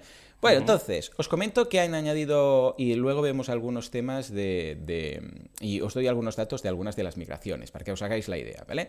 Claro, ah, primero, te dan dos opciones. La opción de hacerlo a través del panel, que es la que hice yo, y la opción de WP CLI, ¿vale? Yo aquí lo que te quería preguntar, porque, o sea, tenían un comando, ¿eh? Que era migrate 3.0, no sé qué, ¿vale? Eh, aquí lo que te quería preguntar es, claro, yo no hice WP primero porque no estoy aún tan uh, como tranquilo usando WP ¿vale? También porque no había mucha información así en el post que hicieron de cómo actualizar, así como lo otro estaba muy documentado, te decían que era smart no sé qué, qué tal, qué cual, que si se iba la conexión volvía, que lo detectaba. Con WP decían simplemente, ah, y tienes la opción de WP para sitios eh, grandes. Y yo, claro, les hmm. contacté y les dije, ¿qué, entendéis por sitios grandes? Porque, claro, es la, es la típica. Bueno, según, según WordPress, un sitio grande son más de 10.000 usuarios. Claro, a partir de 10.000. Ya lo hablamos. claro, pero grandes es. Claro, es que yo, por ejemplo, en Boluda y otras personas que tienen que lo usan como, como membership site, uh, claro, cada, cada renovación es una nueva order. Sí, sí, ya no es cuando te suscribes, es cada mes, cada pago de cada mes, ¿no? Entonces, claro, es, mm, chicos, pero dije, mira, da igual, aunque sea más lento, voy a ir a por ello. Ah, evidentemente, yo supongo que por WP CLI hubiera sido mucho más rápido, pero claro, WP CLI, ¿qué pasa si se va la conexión? ¿Qué pasa si no sé qué? Claro, eso sigue teóricamente, porque cuando tú lanzas algo, eso va a su rollo. truco. A ver, sí y no, depende. Eso quería saber. Em, sí, hay, hay un truco para a ver, estas cosas. A ver, eh, existe un comando, hmm. al menos en, Ubuntu y en Debian está, no sé si supongo en CentOS también. Hmm. Eh, no, no, no, no, he tenido, ¿sabes? Eso que no se me ha ocurrido porque no, he tenido la necesidad. En, en, Ubuntu sí que lo uso bastante. Precisamente para esto, que es cómo dejas una cosa ejecutándose eh, como en background y mientras tú puedes seguir haciendo cosas. Correcto. Pues o si, se va la conexión, imagínate que se va la conexión. si se va la conexión, ¿cómo le dejas? Claro, hay un programa dentro de Linux que se llama Screen, vale. Que es eh, pantalla. Y entonces tú ejecutas Screen y entonces se te abre como una ventana sobre la propia ventana de la consola. Y entonces tú puedes ejecutar cosas ahí. Y esa ventana la puedes cerrar, es decir, hay un comando, un control, no sé qué, que cierras esa ventana, pero se queda ahí ejecutándose. Hmm. Entonces tú puedes seguir ejecutando cosas como si tuvieras dos ventanas de consola, hmm. pero claro, en una, porque las consolas no tienen más de una ventana, no, no, no, Windows. Entonces eh, tú lanzas el screen y luego puedes hacer un screen menos R o un screen menos A o no me acuerdo, y entonces puedes recuperar eh, las ventanas. Y entonces cuando vuelves si sigue el proceso en ejecución, vas viendo cómo van pasando las, cosas por ahí por la ventana. Entonces, una forma de, hacerlo, para, precisamente sobre todo es por el tema de si se corta la conexión. No porque pase otra cosa, es más por un tema de de que, claro, si hay un microcorte o tal, alguna vez me ha pasado, que por eso me, acabé comprando un SAI en casa, porque, claro, como yo trabajo mucho con consola, a veces se iba la luz en casa y y migraciones a la mierda, pero migraciones Porque con clic, si tú le das a un proceso, ¿tiene que estar la consola o ya pilla el relevo el server en general, y su rollo? En general sí, es decir, hay comandos en... Eh, tú puedes hacer, por ejemplo, al final de cualquier cosa, ampersand, ampersand, y entonces se queda como en, background, o sea, puedes lanzar cosas como en segundo plano y demás, pero yo por experiencia lo mejor es usar el screen, el programa screen. Y ya digo, ¿eh? o sea, te lo, eh, instalarlo no, a veces ya viene con, la, con el sistema, lo abres y luego es eso, tiene un control A o un control X o un control no sé qué, hay como una serie de combinaciones para ir abriendo y cerrando ventanas y ya está. Entonces es cuestión de mirarse la documentación que si buscáis Linux Screen eh, os aparecerán 20.000 manuales, de los típicos manuales estos de texto de, de Linux y ya está. Pero sí, sí, es la, forma más óptima. Yo es, lo que uso, ¿eh? O sea, cuando Vale. tengo que hacer actualizaciones de sitios grandes, siempre todo por WP-CLI. Vale, porque claro, no, no sabía hasta qué punto, qué pasa si falla, si no sé qué, si se puede interrumpir, si luego, si lo vuelvo a ejecutar y ha empezado antes, si lo vuelvo a hacer desde el inicio. Claro, Habría que ver cómo está programado. Claro. Sí, Entonces claro lo que dices. Si, si la documentación es mala, Claro, hay un mal ya no, asunto ya no me atreví, ya no me atreví. Es que me tiré, ojo, cuatro días. Sí, Cuatro días, ¿eh? O sea, Llegaron un día entero. Bastantes mails me Claro. llegaron durante aquellos días. Bueno, un día entero copiando los datos, o sea, la migración, lo que es la Ujú. migración, 24 horas, ¿vale? Un- nada, un poco menos, no llegó a las 24.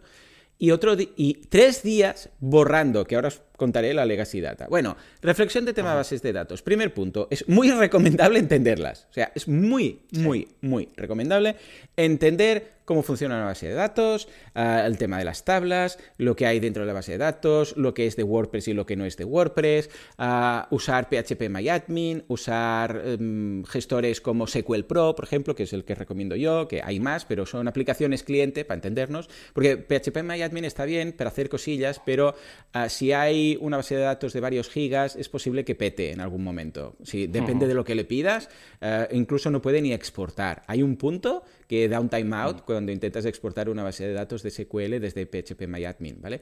Con lo que eh, una aplicación cliente, claro, no, no va a petar nunca. Es una aplicación cliente, te la bajas, es como, como un, un- o el Eudora, ¿vale? Para entendernos, para los viejunos, de un Thunderbird de, de Gmail, ¿vale? Pues lo mismo. Y esto, esto, va. Es infin- o sea, yo os digo SQL Pro porque es gratuito, pero hay varios, ¿eh?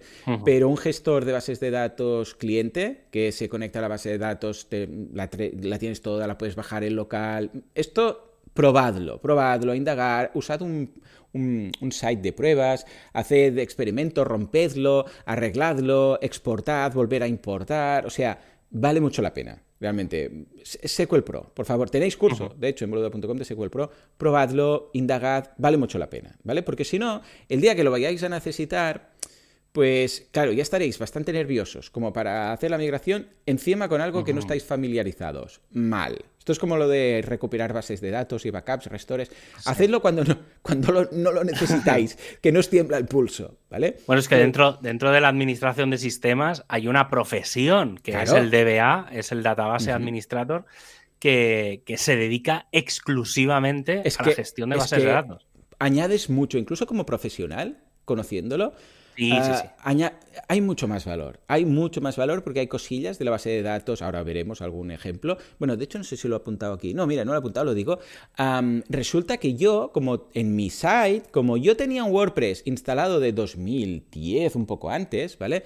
Yo tenía algunas tablas de la base de datos con InnoDB, que esto es lo que comentamos con, con el intercambio de mails, Javi, y algunas con MyASAP, este, MySam. MySam. MySam. MySam. Sí, sí. Entonces, claro, resulta que, pues, ni me lo había mirado. Es el motor que interpreta cada tabla de la base de datos, ¿vale? Pues resulta que lo estaba mezclado. ¿Por qué? Porque al principio se usaba MySam, ah, MyISAM, y luego se pasó a INDB. Eh, y convivían las dos en la misma. Bueno, que no Ujú. pasa nada, ¿eh? pueden convivir y no, no ocurre nada. Sí. Pero resulta que InnoDB es mucho mejor para varias cosas. A ver, mejor a nivel. A ver, esto de mejor siempre con pinzas, ¿no? A nivel global no se puede decir, pero para mi caso, en concreto, era mucho mejor porque el tema de los selects va mucho más rápido, en cambio el tema de los inserts no, pero a mí inserts los hago yo y solamente Oh. cuando hago algún cambio, los selects son todas las, las peticiones de usuarios cuando van a, a ver, ¿no? O sea, los que miran, para entendernos, y los inserts son los que modifican la base de datos. Bueno, pues resulta que eh, hice este cambio. Porque yo estaba giñado, digo, a ver si la voy a liar. Copia de seguridad triple por todos lados. Hice el cambio, hostia, cómo se notó. Sobre Sí, todo, sobre todo en el admin, yo lo noté un Sí. montón. Piensa, piensa que mm, la- sobre todo, o sea, la, la- la mayor diferencia que hay entre MySam e InnoDB es la integridad relacional. Sí, ¿Vale? Es decir, que cuando hay joins, hay tablas relacionadas, índices y cosas, eh, claro, se nota porque las tablas están como, o sea, lo- los índices funcionan muy bien porque están in- como integrados. MySam son como tablas separadas, Sí. sueltas. correcto. Y, correcto. y están, por ejemplo, yo la, actualmente la única vez que todavía utilizo tablas en MySam es cuando tengo que hacer logs. Por Mm, ejemplo, vale, si tienes una vale, la vale, típica claro, sí. tabla de vamos a almacenar mierda aquí, en algún momento la leeré, pero es simplemente sobre todo ir almacenando datos Mm. Que si se pierden tampoco es tan importante, ¿sabes? Que es un poco el Sí, modo log. sí, sí, para eso es para lo que lo uso, porque Claro. como las tablas de log no suelen tener que relacionarse No, con unas tablas, sino no. que es simplemente trabajar sobre la misma tabla, Correcto. para eso va muy bien. Claro, Vale. WordPress no, No, es no, no, una tabla. Las todas, pues bueno, es que el propio post y el post meta, el user, user meta, Claro, solo todo por esto, eso, cuando hay metas, claro. está. Entonces, eh, sí, una de las cosas que hay que hacer, eh, y eso si entráis en, un- en un PHP MyAdmin, si miráis que en la columna del tipo de, de Mm, base de datos, en vez de poner Ujú. InnoDB, pone MyISAM, os vais a, la al- a las opciones de esa tabla Correcto. y os dice, quiero Sí. cambiar el sistema. Le dais un- a cambiar. Sí, es muy simple, ¿eh? simplemente es un desplegable, vais a operaciones y ahí Sí. os aparece motor. Mm, Bueno, Sí. yo lo tengo engine, no sé Sí, cómo sí. debe estar Sí, traducido. el, sí, sí, el motor. Desplegáis, hay varios, seleccionáis el de INODB y nada, yo una base de cientos de miles de, de, em, de filas fue nada, 10 segundos quizás. Te quedas ahí en vilo. Porque dices, ay, ay, ay, ay, ay. Pero no, no. a ver, no pasa, si se corta en este caso no pasa nada porque lo que hace es copia los datos, es decir, Sí, hace cierto. un poco el proceso Mm. ese de copiar, pues tiene que crear ficheros nuevos tal. Correcto. Lo que sí que puede tardar un poco más no es tanto en el copiar los datos, que eso lo hace bastante rápido, sino si esas tablas tienen índices, Ya, ¿vale? Porque Claro. claro, ahí tienen que regenerar los índices y ahí sí. es cuando tarda. Claro, y esto es lo que a mí me lleva a preguntar, ahora que comentas lo de los índices, Ajá. ¿Cómo demonios? Porque yo la bajé, la base de datos, 3,8 Ah, claro. gigas, ¿vale? ¿Cómo demonios puede ir tan rápido? Javi. Bueno, claro, los índices tienen algo que decir ahí, ¿eh? Pero Claro. cuando veo un archivo de 3,8 gigas de texto, 3,8 gigas de texto, Sí. es mucho texto. No es una imagen, ¿eh? No es que digas, no, es que es un vídeo, que media hora de vídeo. No, no, no, no. Es mucho, no te lo acabas. El scroll es No, que no. peta. Intentas abrirlo con ciertas aplicaciones y peta porque es que no, no da de sí. Javi, ya sabemos que Internet son archivos ¿eh? y es texto, pero ¿cómo Sí. puede leer tan rápido una base de datos que le das clac a la home y caché aparte? ¿eh? Ah, igualmente, quitemos todos los cachés, todos los niveles de caché. ¿Cómo puede ir tan rápido un archivo de 3,8 gigas de texto y que te encuentre los posts y el no sé qué, no sé cuántos y ¡pum! En menos de un segundo o de dos segundos lo tiene. Y es que no dejo de alucinar. ¿Cómo lo bueno, busca? eso. Es, es- claro, esa es la gracia de los motores de base de datos. Claro. O sea, por eso existen el MySQL, el Oracle, el SQL Mm. Server, to- todas esas herramientas existen precisamente por Es esto. que tiene que buscar ahí, ¿eh? El archivo. Bueno, el, el texto del Sí. título y el contenido y el no sé qué. Tiene Sí, lo que pasa que, bueno, tiene que buscar entre comillas. Es decir, em, normalmente las, las tablas en estos casos siempre hay un primer campo que es un número. Claro. ¿Vale? Entonces, eh, las bases de datos, sobre todo cuando hay que trabajar, lo ideal es que las claves, ¿vale? Las claves primarias y las claves en general siempre sean números, sean Claro. eh, eh, integers, eh, precisamente para relacionar las tablas. Es decir, Mm. es mucho más fácil relacionar un número, es decir, el identificador 1 de esta tabla es el identificador 1 de esta otra. Sí. Entonces, es muy fácil relacionar los Mm. números porque ordenar un número es muy fácil. Claro. Ordenar un texto no. Ya. ¿Vale? Por eso el- el- una de las cosas que más cojea WordPress es con los buscadores. Ah, ¿Vale? o sea, el claro, buscador. Sí, ¿Por sí, qué? sí. Porque el buscador tiene. Ahí sí que tiene que buscar en todos los textos de la base Claro, de porque en general, y gracias a los índices, no tiene que buscar y leer 3,8 Claro. gigas de, de archivo cada vez. Al índice le dice, vete aquí. Ah, es un post, vete allá. Claro. Vete a la Claro, línea el- 3- eh, si 3500. claro, si te- efectivamente, si te fijas, eh, cuando tú llamas en el post, las Mm. URLs del post, es el edit eh, y pones p igual a 1000. Correcto. Pues ese 1000, claro, si tú tienes 10.000 in- eh, en líneas en la base de datos, Ah, no, no encontrar a la línea. Yo lo Ya pienso. Tú imagínate tú, tú tienes un Excel Claro. con 10.000 líneas y tienes la columna del número ordenada. Claro. ¿Vale? Para eso es Ya importante está. los índices. Claro, Entonces, si tú dices, mira, ordéname este Excel por la primera columna, que es un número que va del 1 al 10.000. Si yo te digo, encuentra el número 1000, ¿verdad Claro. que es rápido encontrarlo? Pues sí, lo mismo. Ahora, es que esté lo mismo hace la. Bueno. Es que, claro, cuando está desordenado, Claro. que sería cuando no hay un índice, es cuando va lento. Por eso es muy importante los índices en las bases de datos. Y que cuando tú creas un plugin, eh, las, si tienes que crear tablas extra, Mm. eh, por eso ahora te irá todavía más rápido, porque Bueno, seguramente esas tablas nuevas tienen índices donde la tabla de Sí, post no la tiene. sí, sí, Entonces, esos- por eso Yoast, eh, WooCommerce, EDD y todos estos están separando Mucho mejor, todo porque, mucho claro, porque para ellos es mucho más fácil añadir una o dos columnas más, le dices que las ordene por ahí, por ejemplo, ordenar el estado. En un post, el estado es muy relativo porque son los estados, pero claro, en, un, en, una, en una tienda el estado es muy claro. importante. Decirme, oye, lístame los que están, los que ya Mm. están cerrados, los que están pendientes. Claro, eso, mm, si lo ordenas, si le metes un índice, hostia, es que claro, salen en, en cero coma, que es su trabajo. Totalmente. Eso sí, Totalmente. el problema es que los índices implican más espacio en disco. Que tú Sí. lo que me decías es, ¿cómo puede ser que la base de datos a nivel ficheros ocupe Claro. 10 gigas y luego me descargo y me descarga 4? Ya, ya. Esos bien. otros 6 Mm, son índices. sí. Eso, mm, eso Claro, es virtual. Es decir, al momento. Claro, no, no, es, no está. O sea, cuando tú te descargas el SQL, el fichero SQL, Claro. te descargas la información, no te descargas la metainformación No, claro, porque no serviría, porque luego cuando lo subes, Claro. claro, se, Claro, se bueno. reordena, se hace un- un- una optimización para entendernos, Claro, lo las filas. Claro, Claro. claro, entonces lo que hace cuando tú subes un SQL, Sí. por eso a veces tarda demasiado, que es porque lo que hace es regenerar Claro. todos los índices. Y al No, no, final, el, el secreto de las bases de datos es eso, son los índices. Sí, Son sí, las- porque si son no las sería eso. lentísimo todo. Entonces, claro, por eso, muy importante entender las bases de datos. Creedme, vale la pena que dediquéis, si tenéis que aprender algo y trabajáis con WordPress, entender WordPress, las bases de datos que hay. Es que vale mucho la pena. Y luego, en cuanto a la migración de tablas, bueno, primero de todo, ah, copias de seguridad por todos lados, ¿vale?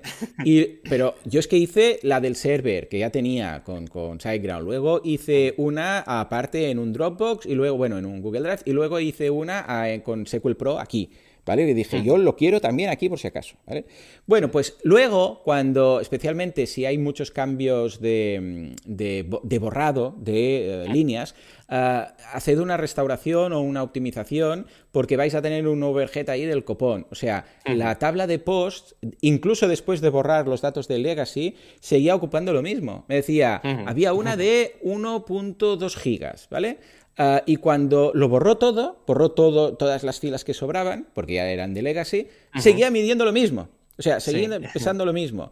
Porque era un MyISAM de estas Claro. de turno, ¿vale? Entonces, eh, claro, cuando hice el, el optimizar, que lo hice por WP Clip, porque te pregunté, escucha, lo hago por Sí. tal y tú, no, lo hace, y- pero por WP Clip puedo también. Claro, y, lo- y me dijiste, sí, teóricamente también funciona. Y yo, vale, qué bien me lo dejas.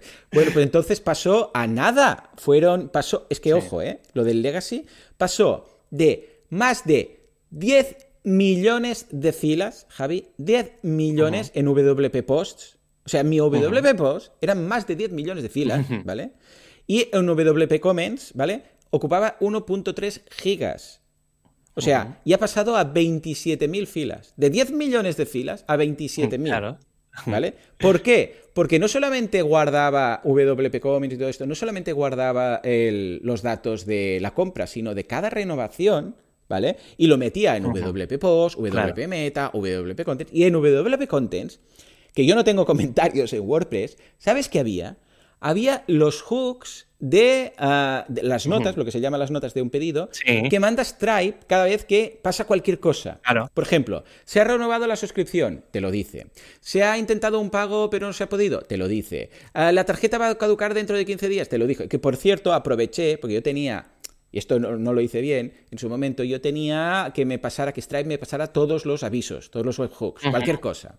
Cuando en realidad solo hace falta 6. Que es el de nuevo pago, pago fallido, nueva suscripción, suscripción fallida, bueno, 6, ¿vale? Y yo pasaba todo, todo, porque dije, bueno, menos, mm, que, venga, Sí. alegría. Y resulta que hay más de 40 hooks que manda Stripe, cosas que no he utilizado en la vida. Por ejemplo, hay uno que es opcional, que te lo manda y dice, si la tarjeta se va a caducar dentro de 15 días, te manda un Ah. aviso. Pero si luego no lo vas a usar, ¿para qué? ¿no? Y esto eran en total una burrada, o sea, era 1.3 gigas y WP Comments, ya te digo, una barbaridad, 700 y pico mil ah, registros, ¿vale? Y yo, Javi, esto, yo no lo quería para nada. O sea, una cosa es, bueno, hice una copia de seguridad, ¿eh? Pero tener 770 y pico mil uh, líneas de, de, hooks que te dicen, se ha renovado, se ha renovado, no sé qué, y estar ahí en la base de datos, pues como que no. Incluso llegó a bloquearse el proceso de, de borrado, no de migración, ¿eh? el de borrado. Y dije, bueno, basta. O sea, esta información yo no la necesito. Entonces hice copias, bueno, ya tenía la copia de seguridad. Y como yo no tenía uh, comments, porque no tengo los comentarios abiertos en WordPress, directamente hice un empty y borré todo el contenido. No hice un drop, o sea, no, no borré la, base, la tabla. Hice un borrado de su contenido, porque es que no me hacía falta, era todo de Exacto. Y todo y pasó a cero. O sea, de repente de 700.000 líneas a cero. Yo una copia de seguridad por si acaso, ¿vale? Y, y, claro, el proceso de borrado hizo flup, ya está, 100%. Claro, sí, claro, no has migrado nada, pues ya me explicarás. y funcionó, ¿vale? Entonces, con esto, el borrado. Bueno, total, mi, base de datos pasó de 2 gigas y, eh, de 3.8 gigas a 1,2. O sea, imagínate tú, ¿vale? Porque claro, también borré mucha cosa que la podría haber conservado en la nueva tabla que tienen ellos de notes, de notas de la, del pedido, que antes estaba en WP Comments, ¿vale?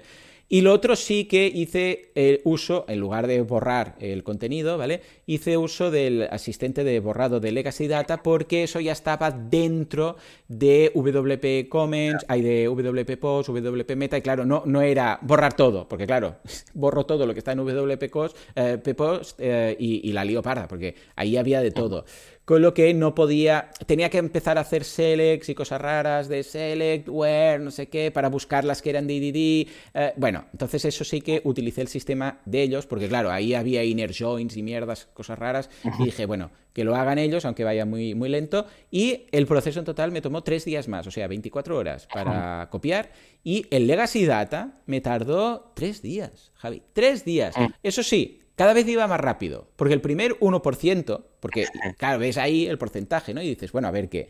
El primer 1% yo pensaba que estaba bloqueado, pues dije, no avanza. Una hora, Javi, si no fuera porque hay los decimales de 0,01, 0,0, pensaba que estaba colgado, ¿vale? Pero bueno, también lo que hice, cuando, cuando iba muy lento, me fui a la base de datos por PHP iba haciendo refresh y veía que efectivamente las líneas iban bajando de 20 en 20, ¿vale? dije, bueno, entonces es que, es que está haciendo algo. Echaba de menos lo típico de que se, ve, que se viera como, ¿sabes? una pantalla que vaya bajando. Más detallado, sí. Porque a veces ocurre, con los FTPs antiguos se veía, cuando borrabas un directorio entero, se veía ahí súper rápido, que no se podía leer, pero que iba pasando las líneas. Con los nuevos lo hacen más limpito y no ves si está, si está trabajando, si no está trabajando, pero bueno, me fui a la base de datos y vi que sí. Y el último 1% del 99 al 100% borrado tardó menos de un minuto. O sea, fueron segundos. Porque claro, como cada vez la base de datos era más ligera, había menos que mirar, había menos... cada vez más rápido, más rápido. Y de hecho, cuando vine el día siguiente, que lo dejé por toda la noche aquí haciendo, y, había, estaba por el 50% y dije, aún falta el 50%. Pues nada, en una hora se pulió el otro 50%, ¿vale? Y ahora, Javi, o sea, vuela. El admin vuela. ¿Sabes dónde lo he notado mucho? Que dije, ¡holo! Cuando mm. ahora hago un. Eh, estás escribiendo un WordPress, seleccionas un texto y le das a Control K para poner un enlace de algún artículo tuyo anterior. Antes eso tardaba la vida. O sea, empezaba a escribir, por ejemplo, yo sé, ay, sí, tengo un artículo o un podcast que hablo de esto de Stripe. Pues, ¿qué hacía? Seleccionaba, porque los artículos relacionados los hago así manualmente, seleccionaba y, y escribía mm, Stripe ¿vale? Por ejemplo, y me salían todos los posts en los cuales pues había en el título o en el contenido, bueno, el buscador que cogía un poco de, WordPress, ¿vale? Pero encontraba el, artículo. Esto igual me tardaba 4, 5, 6 segundos en aparecer resultados, ¿vale? Ahora es inmediato. O sea, Javi, escribo y ¡pum! Menos de un segundo y ya lo tengo ahí. Con lo mm. que aquí yo quería preguntar, ¿hasta qué punto? Porque claro, he pasado de 3,8 gigas a 1,2, ¿vale? Y además que ya no está mezclado con los WP Posts. Porque claro, supongo yo que la búsqueda de enlace interno, cuando haces un control K en el editor, supongo que tenía que separar toda la mierda para entendernos que había D de EDD para encontrar los posts, ¿vale? Porque ahí te pone todos los custom post types, ¿eh? Porque cuando buscáis, te dice al lado, te dice el nombre y al lado te dice si es un, si es un curso, si es un, post, no sé qué. Claro, supongo que ahí había mucha mierda, más de 10 millones de filas de historias, ¿vale? Y ahora no. Entonces, ¿hasta qué punto el tamaño? Ya no digo, ojo, el tamaño importa, ¿no? ¿Hasta qué punto el tamaño? Ya no digo las transacciones y las transacciones por segundo y si usuarios recurrentes y tal. Yo hablo solo, solo de tamaño, de la base de datos, puede afectar el rendimiento. Claro, no es, no es tanto un, el tamaño de la base de datos, sino el tamaño de cada tabla. Vale. ¿Y si tienen eh, índices, no tienen índices? Efectivamente. Entonces, claro, el, el problema que tú tienes es una tabla gigante claro. Eh, para 100 posts, ¿sabes? Es decir, no tiene sentido que una tabla de 100 posts tenga 10 millones de... De 10 millones de filas a 27.000. Es que claro. Claro, aquí... Y, retomo una cosa que he dicho antes y, ahora lo entenderás perfectamente. Eh, la columna que dice el tipo de contenido que es, es un texto. Es decir, es post. Claro, ya está liada. Sí. Claro, entonces cuando tú, aunque esa columna está indexada, es decir, hay un índice para ordenar, ¿vale? Tiene un orden. Em, ¿Qué pasa? Claro, son textos. Ya. Entonces, comparar textos es mucho más lento que comparar números. Si eso fuera un número, eh, no lo que, te lo que te pasaba no te hubiera pasado. Claro. Pero claro, ¿cómo vas a poner números? Claro, a ver quién se aclara luego. Claro, entonces ahí es donde está el, tema. Por eso, ahora cuando editas un post, eh, claro, te va mucho más rápido porque la tabla donde. Pero nada a comparar, ¿eh? Sí, sí. Claro, e, es, infinita, mm. ¿vale? Entonces, claro, y por eso la tabla de los orders ahora va mucho mejor porque está optimizada para las cosas de las consultas que se hacen. Claro, el hecho de que un, si es un custom post type normal y corriente, que no tiene muchas cosas extra, sí que tiene sentido utilizar la tabla de post, porque está montada y está optimizada para eso. Cuando tienes cosas extra, ahí es cuando va mal. Claro. Eh, una de las cosas que recomiendo mucho, y ahora que lo estabas diciendo, he ido a buscarlo porque no me acordaba de, de la entrada, en el... Eh, WordPress tiene una cosa que son las revisiones. Sí. ¿Vale? Que es para que cada vez que le das a guardar, se guardan los cambios con el contenido anterior. Entonces, ¿qué pasa? Que en la propia tabla de post tienes la, hay un tipo de contenido que es revision. Sí, sí. ¿Vale? Entonces, tú puedes. Que también es una, otra fila. Ahí, venga. Claro, entonces, ¿qué pasa? Que eh, por defecto eso es ilimitado. Es decir, si tú le das a guardar 100 veces a un contenido, vas a tener 100, veces, 100 líneas en la base de datos. Claro. ¿Vale? Por ejemplo, el autoguardado es una línea más. Hmm. ¿Vale? Entonces, eh, también, también, sí, sí. Y lo pone, lo pone ahí, sí, sí. Claro, entonces se te guarda la base de datos, lo tienes ahí, luego va haciendo limpiezas y cosas, ¿eh? Entonces, hay un campo en el WP-config que se puede añadir, que es el WP-post-revisions, ¿vale? Es un define. Y entonces le podéis poner un número o false o lo que sea. Yo, por ejemplo, normalmente le suelo poner, por defecto, está, yo le pongo 5 a los clientes, a cosas, normalmente es muy difícil que le des cinco veces a guardar. Raro, raro. ¿Vale? Pero sí que es verdad que a lo mejor revisar algo de cinco para atrás está bien. Si hay muchos, muchos, muchos, muchos contenidos, pues a lo mejor puedes poner uno o dos, claro. ¿vale? Entonces eh, puedes ir. Y luego hay plugins que te eliminan esto. Si lo haces desde el principio está bien porque ya no, no hay ese overflow de, de, contenidos, pero si no hay plugins, o podéis ir a la base de datos y decir, mira, bórrame todos los contenidos del, del type, del post type revisions. Los eliminas todos, claro, limpieza de, todo. Es una forma también de hacer un poco de mantenimiento. Sí, sí, sí, en un periódico y tal es muy complejo hacer esto. Sí. ¿Vale? Entonces lo que se suele hacer es, tú dejas muchas revisiones al principio y luego tienes un proceso que es que contenidos que no se han modificado en los últimos tres meses, por ejemplo, eliminas todas las revisiones más antiguas de no sé mm, qué, ¿vale? Entonces se pueden hacer como procesitos para ir, porque claro, un periódico que toca tanta gente, cambian mm. cosas tanta gente, entonces claro, necesitas tener todas las revisiones sobre al principio, porque vaya que hay, alguien haya borrado algo, tal, entonces puedes comparar y, vas viendo un poco cómo evoluciona. Pero luego, claro, todo eso hace que la base de datos se sature, que es un poco lo que, hmm. lo que pasa con eso. Por eso, ya, te digo, ¿eh? por eso EDD, eh, WooCommerce, yo hasta... es que no tiene punto de comparación, ¿eh? ¡Buf! Incluso en, eh, cuando creas una página nueva, en atributos de página, que puedes seleccionar la página padre, ¿sabes? Ahí que ahora han puesto antes era un select cutre, que cuando era un select cutre, había casos en los que tardaba un huevo en cargar el editor cuando creabas una página nueva. Porque claro, cargaba con el. Eh, precargaba todas. ¿Eh? Ahora no, ahora es un buscador y tal. Ah, antes iba muy lento y ahora nada, escribes y ¡pum! Ya te salen todas las páginas ahí cuando empiezas a escribir. O sea, es una diferencia abismal. Sí, y, muy bien. Ahora hay mucha cosa en asíncrono en el editor nuevo. Entonces mola porque tú cargas y luego se van cargando que cosas. Es la forma, es lo suyo. Claro, tiene mucho sentido. Entonces, tú cargas luego en un Ajax, vas haciendo, hacer la llamada de tráeme todas las categorías, claro. pero lo haces una vez, ya el usuario puede estar escribiendo. Claro, sí, sí, además si empiezas a buscar. Claro. No, no, mucho mejor, ¿eh? Así, bueno, nada que ver. Y cuando hacéis estos procesos, acordaros, ¿eh? Luego se tiene que hacer lo de la restauración, eh, optimización de la base de datos, que bueno, si está en, Ino, en InnoDB no, no, no te deja, eh, no, existe el proceso, pero hace un, copiar y restaurar, bueno, bloquea la copia toda y la vuelve. Bueno, viene a ser una equivalencia al típico... básicamente lo que hace es copia la, copia la tabla la, deja limpia, eh, elimina la vieja y la sustituye. Exacto. Es un poco, o sea, es cudre, pero en realidad es que, claro, el, el debe precisamente por, por, sobre todo por los índices, porque los, o sea, cuando tú eliminas una fila, el índice no es el numerito de la tabla, es una línea que hay dentro de la Entonces, claro, si eliminas cosas, los índices hay que rehacerlos. Entonces, en realidad, cuando hay overhead en, en InnoDB, el overhead está en los índices, no está en los contenidos. ah, ¿ves? ¿Ves? Sí, no, por eso en InnoDB pasa al revés. Claro. En InnoDB es como que el contenido se queda ahí precisamente porque el, índice es tan imbécil que no sabe que ahí hay un hueco. Entonces tienen que dejar como el hueco, como aquí hay algo, porque si no se desmontan los índices. Entonces, esto al final la culpa es de los índices.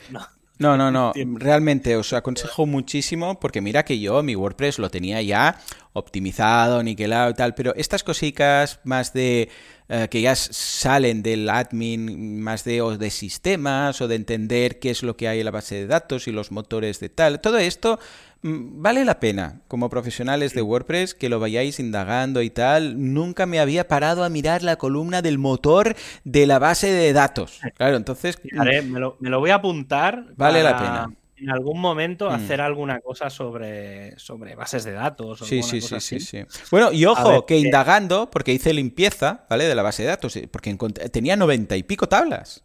Y resulta que había muchas, ahora me quedan 50 y algo, ¿vale? Eh, que de las cuales 11 son de WordPress. Pues que eran de plugins que eh, cuando se desinstalan las dejan ahí, ¿vale? Incluso algo muy curioso que me pasó precisamente con Gravity Forms es que me encontré todas las tablas duplicadas con un, con un prefijo distinto. Había la de eh, RG de Rocket, no sé qué, que es la empresa detrás de Gravity Forms, ¿vale? Y otras de GF de Gravity Forms. Y era todo lo mismo. Mm. Y resulta que en la última, bueno, una de las últimas ah, major releases que hicieron, que hicieron un revamp total de la base de datos, ahí digo, del plugin, también cambiaron la base de datos. Y lo que hicieron fue dejar el legacy ahí, o sea, lo copiaron todo, pero el asistente, así como en EDD te lo dice, aquí no. Aquí simplemente dijo, y tuve que buscar la documentación. Y sí, sí, efectivamente decía, no borramos nada, lo dejamos todo ahí. Nunca se va a mirar, van a quedar ahí muertas de risa las, las tablas de estas, pero si queréis las podéis borrar, son esta, esta y esta. Entonces, claro, dije, hombre, claro yo que el soporte de, Boluda funciona a través de formularios, yo ahí tenía cientos y cientos, bueno, miles de eh, consultas. Entonces, claro, todo eso estaba ahí, muerto de risa. Entonces, lo que hago yo en estos casos, antes de borrar nada, le pongo un, un guion, le cambio el nombre. Entonces le pongo un ah, guion sí, a, o, tabla. sí, o alt o algo. sigue funcionando, ¿no? Exacto, efectivamente. Si sigue funcionando, es que sobra, ¿vale? Esto lo hago mucho también con FTP, que a veces digo, ¿y esto qué con es? Los plugins. Sí, entonces le cambias el guion, o sea, le cambias el nombre, le pones un guion, borrar, guion bajo, borrar. Más que nada el guion bajo lo pongo para que, para que aparezca al principio del listado, ¿no? Borrar, como diciendo, decir, ¿esto qué es, no? Y entonces si veo que no peta nada, que todo va, lo dejo unos días ahí, ¿eh? Y entonces sí, cuando veo que a cabo de X tiempo todo funciona, entonces lo borro, ¿no? Pues con las bases de datos esto. Y también algo interesante puede ser incluso duplicarla. Tú la duplicas, ¿vale? Uh, y, y, de hecho, esto lo hice con la tabla de, de posts. Primero la dupliqué, uh, de comments. Primero la dupliqué por si acaso, luego hice el empty de la tabla y como todo funcionó correctamente, entonces ya está. Pero si no, siempre tienes ahí como una copia de esa tabla, ¿no? O sea que en general vale mucho la pena, os recomiendo mucho que vayáis a la base de datos, probe no con vuestra web, con una de pruebas, no una de staging, probéis, miréis, porque, bueno, y lo mismo con WP-CLI, que no se le tiene que tener miedo, pero sí respeto, ¿vale? Porque mmm, una línea, o sea, WP-CLI no te pregunta, ¿estás seguro que quieres hacer esto? O sea, WP-CLI le das al intro y, y puede ir muy bien o muy mal. Sí. O sea, de repente ya hace. Te pasan las líneas y ya sabía qué he hecho, ¿no?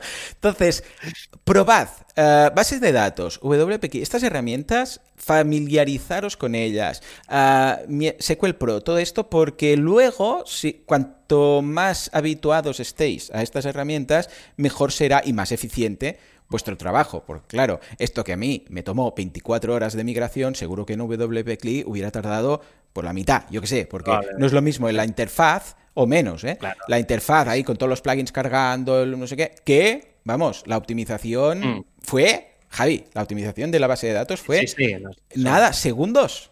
Se, sí, se quedó más parada cuando llegó a WP Post, pero luego, claro. y ya está. Y lo hizo en un plis. O sea, es muy recomendable meteros ahí si queréis, bueno, pues eh, mejorar como profesionales del mundillo WordPress y en general, ¿eh? porque esto no es solo de WordPress. Entender ahí, bases ahí de el... datos y CLI Está guay.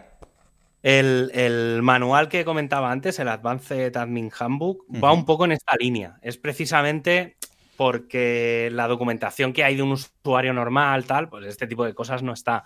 Y este tipo de documentación no es, o sea, hay cosas sueltas por ahí en, en, algunas, en algunos handbooks, en el decor y tal, pero no hay una documentación bien pensada, bien organizada de este tipo de cosas. Y, y, esa es una de las razones también por las que se está preparando el, la nueva documentación pa, para mm. añadir este tipo de cosas. Hay una sección en la nueva documentación que es PHP MyAdmin, hay una de Nginx, habrán de cositas de estas, de por ejemplo cómo hacer backups, que eso uh -huh. nunca te lo explican en WordPress. No, no, no, y, no, no. y entonces vamos a tener como secciones un poco avanzadillas, sobre todo, sí. pues eso, para gente que ya es, que, hostia, que ya es profesional de WordPress. Sí. ¿Sabes? Que no es tengo un WordPress para usarlo, sino es tengo un WordPress, lo uso, tengo clientes o, o, mi vida depende de que el WordPress funcione, pues va a ir un poco enfocado a, a, eso. Hay una sección de optimización que hay que mejorarla porque lo que hay es un poco obsoleto. Pero hay un montón de documentación. Para que os hagáis una idea, yo que me, estoy leyendo parte, pues me la estoy uh -huh. revisando, todo uh -huh. lo que se han ido haciendo de usuarios, y estoy aprendiendo cosas.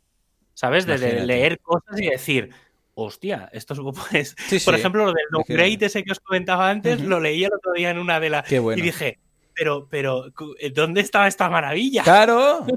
Claro, y sí, no, hay, que... hay, perlitas por ahí perdidas, tal. Sí. Y sí, Shell, la... yo creo que todos deberíamos ir aprendiendo. O sea, bueno, los que venimos de MS2 no se nos hace tan raro, ¿vale? Pero bueno. acceso SSH a las webs en general, yo creo que es algo que da un poco de pereza porque Mira, es una interfaz gente, bonita, pero ¡buah! te saca el, de tantos apuros. El otro día, el otro día WooCommerce, o sea, WooCommerce no, WordPress.com, es mm. decir, si utilizas WordPress.com, han anunciado precisamente que van a dar acceso SSH a todos Anda. los clientes Muy bien. Y, y que lo dan precisamente para utilizar WP-CLI. Ah, amigo.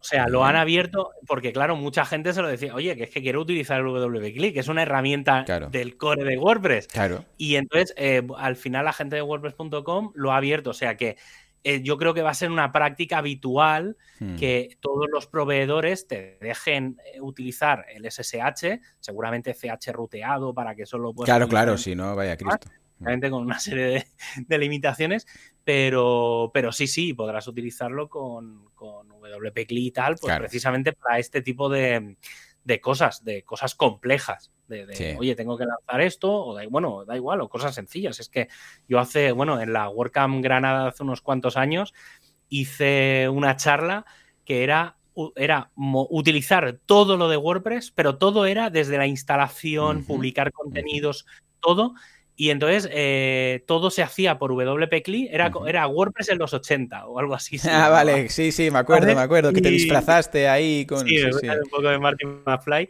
Y entonces eh, todo se veían los contenidos, subía unas mm. imágenes y Bueno, la instalación, claro, con WP CLI no se puede porque no está instalado, ¿no? Supongo que debe ser por Shell, o sea, por... No, o sea, tú instalas WP CLI y luego puedes instalar un WordPress. Ah, vale, vale. Instalas primero WP vale. Sí, obviamente, digamos, básicamente la idea era, la, herramienta ya existe, digamos, era como ese, truquito de magia, pero básicamente es, oye, tú abres una consola y tienes el comando WP y a partir de ahí ya está, todo.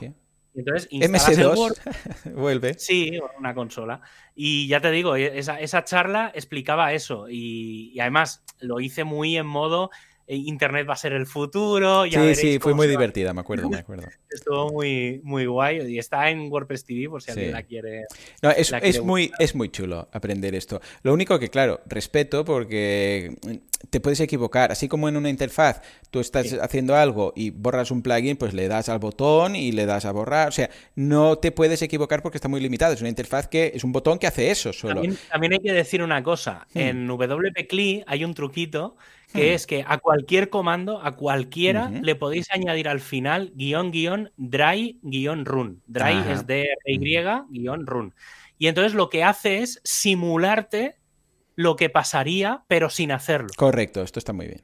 ¿Vale? Entonces tú, por ejemplo, dices, eh, elimina un plugin. Entonces Le, pones al final guion guion dry run. Entonces te dirá eh, el plugin, o sea, te dirá como que el plugin se ha eliminado, aunque no se ha eliminado. Pero si hay algún problema, hay algún error, hay alguna cosa, te, lo dará. O, por ejemplo, créame un post. Entonces, si falla, te saldrá el mensaje del error, pero no te habrá creado el post. Claro. Entonces, está, guay para hacer, para hacer pruebas. Eh, al final, es siempre. es muy chulo. Muy, muy, muy, muy chulo. Yo lo recomiendo un montón porque realmente te facilita muchísimo. Lo que pasa es que, claro, yo entiendo que, bueno, pues no es la misma interfaz, no, bueno, de hecho no hay interfaz, es todo línea de comando, pero vamos, vale la pena. aprended porque es que hay momentos que algo que no sabríais cómo solucionar o que os tomaría muchísimo tiempo haciéndolo. Bueno, es como SQL. Claro, si sabes SQL, pues mira, en lugar de ir y hacer post a post no sé qué, vas, claro, un replace, un no sé qué, pim pam. Lo que pasa es que también se puede liar. un ejemplo muy claro de algo que está en WP Click que hmm. no está en el core todavía. ¿Qué es? Es el regenerate images. Ah, el Regenerate Thumbnails ese de turno, el del plugin típico. Anda. Claro, que tú te instalas un plugin para hacerlo, en WP ya es nativo. Ostras, no, sabía que, estaba la opción, curioso, ¿eh? Sí, sí, y entonces te, regenera las imágenes y, claro, lo guapo es lo que tú decías. Como lo hace por el sistema, haces un screen, lo dejas ahí, te vas, te vas y, que acabe, ya acabará. Entonces no tienes que estar con la ventana abierta, no tienes que estar con el navegador, eh, obviamente va mucho más rápido porque lo, ejecuta todo por el sistema. Y, entonces no, dependes de PHP para no, no, que va, que va. ¿Qué, usas eh, para SSH? ¿Con qué te conectas? Yo utilizo, eh, a ver, el clásico es el PuTTY. Sí, por eso pregunto. Como me digas que te conectas con el blog de notas, no te, no, no, no creo. Utilizo, eh, es uno que además lo tengo de pago, lo compré hace un montón de años. Mm. mira, te digo más, lo compré precisamente para hacer la charla aquella de Granada. Anda, mira, de Marty McFly. Quiero recordar que me lo dijo Yesares también. Hoy, hoy es un día de los que ya a Yesares le deben de estar pitando los oídos. Sí, sí, sí, sí. Muchísimo. Pero mm, se llama ZOC eh, en su día era el ZOC 7, ahora es el ZOC 8, es ZOC. Y creo que hay versiones tanto de Windows como de Mac. ¿Cómo se escribe? ¿Dices ZO? ZOC. ZOC 8. Vale, lo buscaré. Si pones ZOC SSH. Y, y, la verdad es que a mí personalmente está bien. Eh, lleva, bueno, tiene bastantes funcionalidades. Por ejemplo, permite colores, ¿vale? Que el PuTTY en determinadas cosas. O sea, por ejemplo, una imagen se ve, cosa que con el Putin no. Eh, hay varias cosas. Entonces, ah, eh, yo, bueno, o sea, eso, eh, básicamente eso y el Firefox son seguramente, me atrevería a decir que eso, el ZOC 7 o el ZOC 8, es el programa que más tiempo abierto ah, está mira, lo veo. Ah, pues sí, sí, sí, para sí, Mac. es, para muy Mac barato. está. Está, o sea, está Yo ahora muy, estoy utilizando uh, Nova, que es eh, el nuevo Coda, para Bien. entendernos, porque lo lleva incorporado. Es FTP, pero también lleva incorporado un terminal. Y mira, como ahora ya me conecto siempre por SSH, ya no, ya no tengo ninguna, ni mías ni de clientes, acceso por FTP.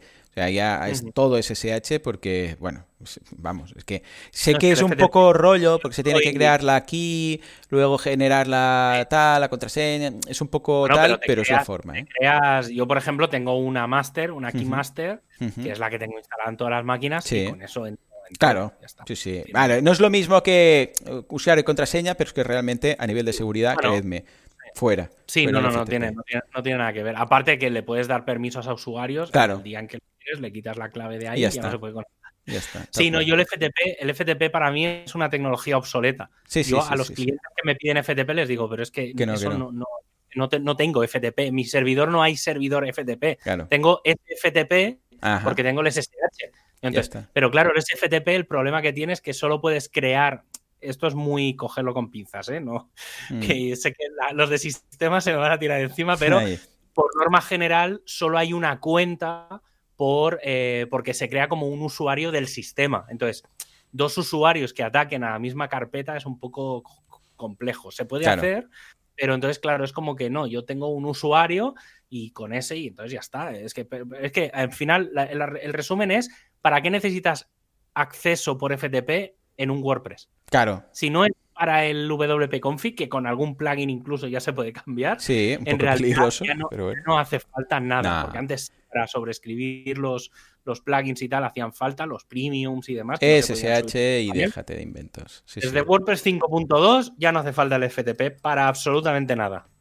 Totalmente, totalmente. esa, es, esa es mi frase mágica. Eh, con eso nos quedamos y, y zanjamos el episodio de hoy, que creo que vamos a tener el récord de duración, una hora 55 Probable. minutos. Efectivamente, Juanca, fuerte aplauso. Hemos superado el día que vino Yesares, o no sé qué día fue.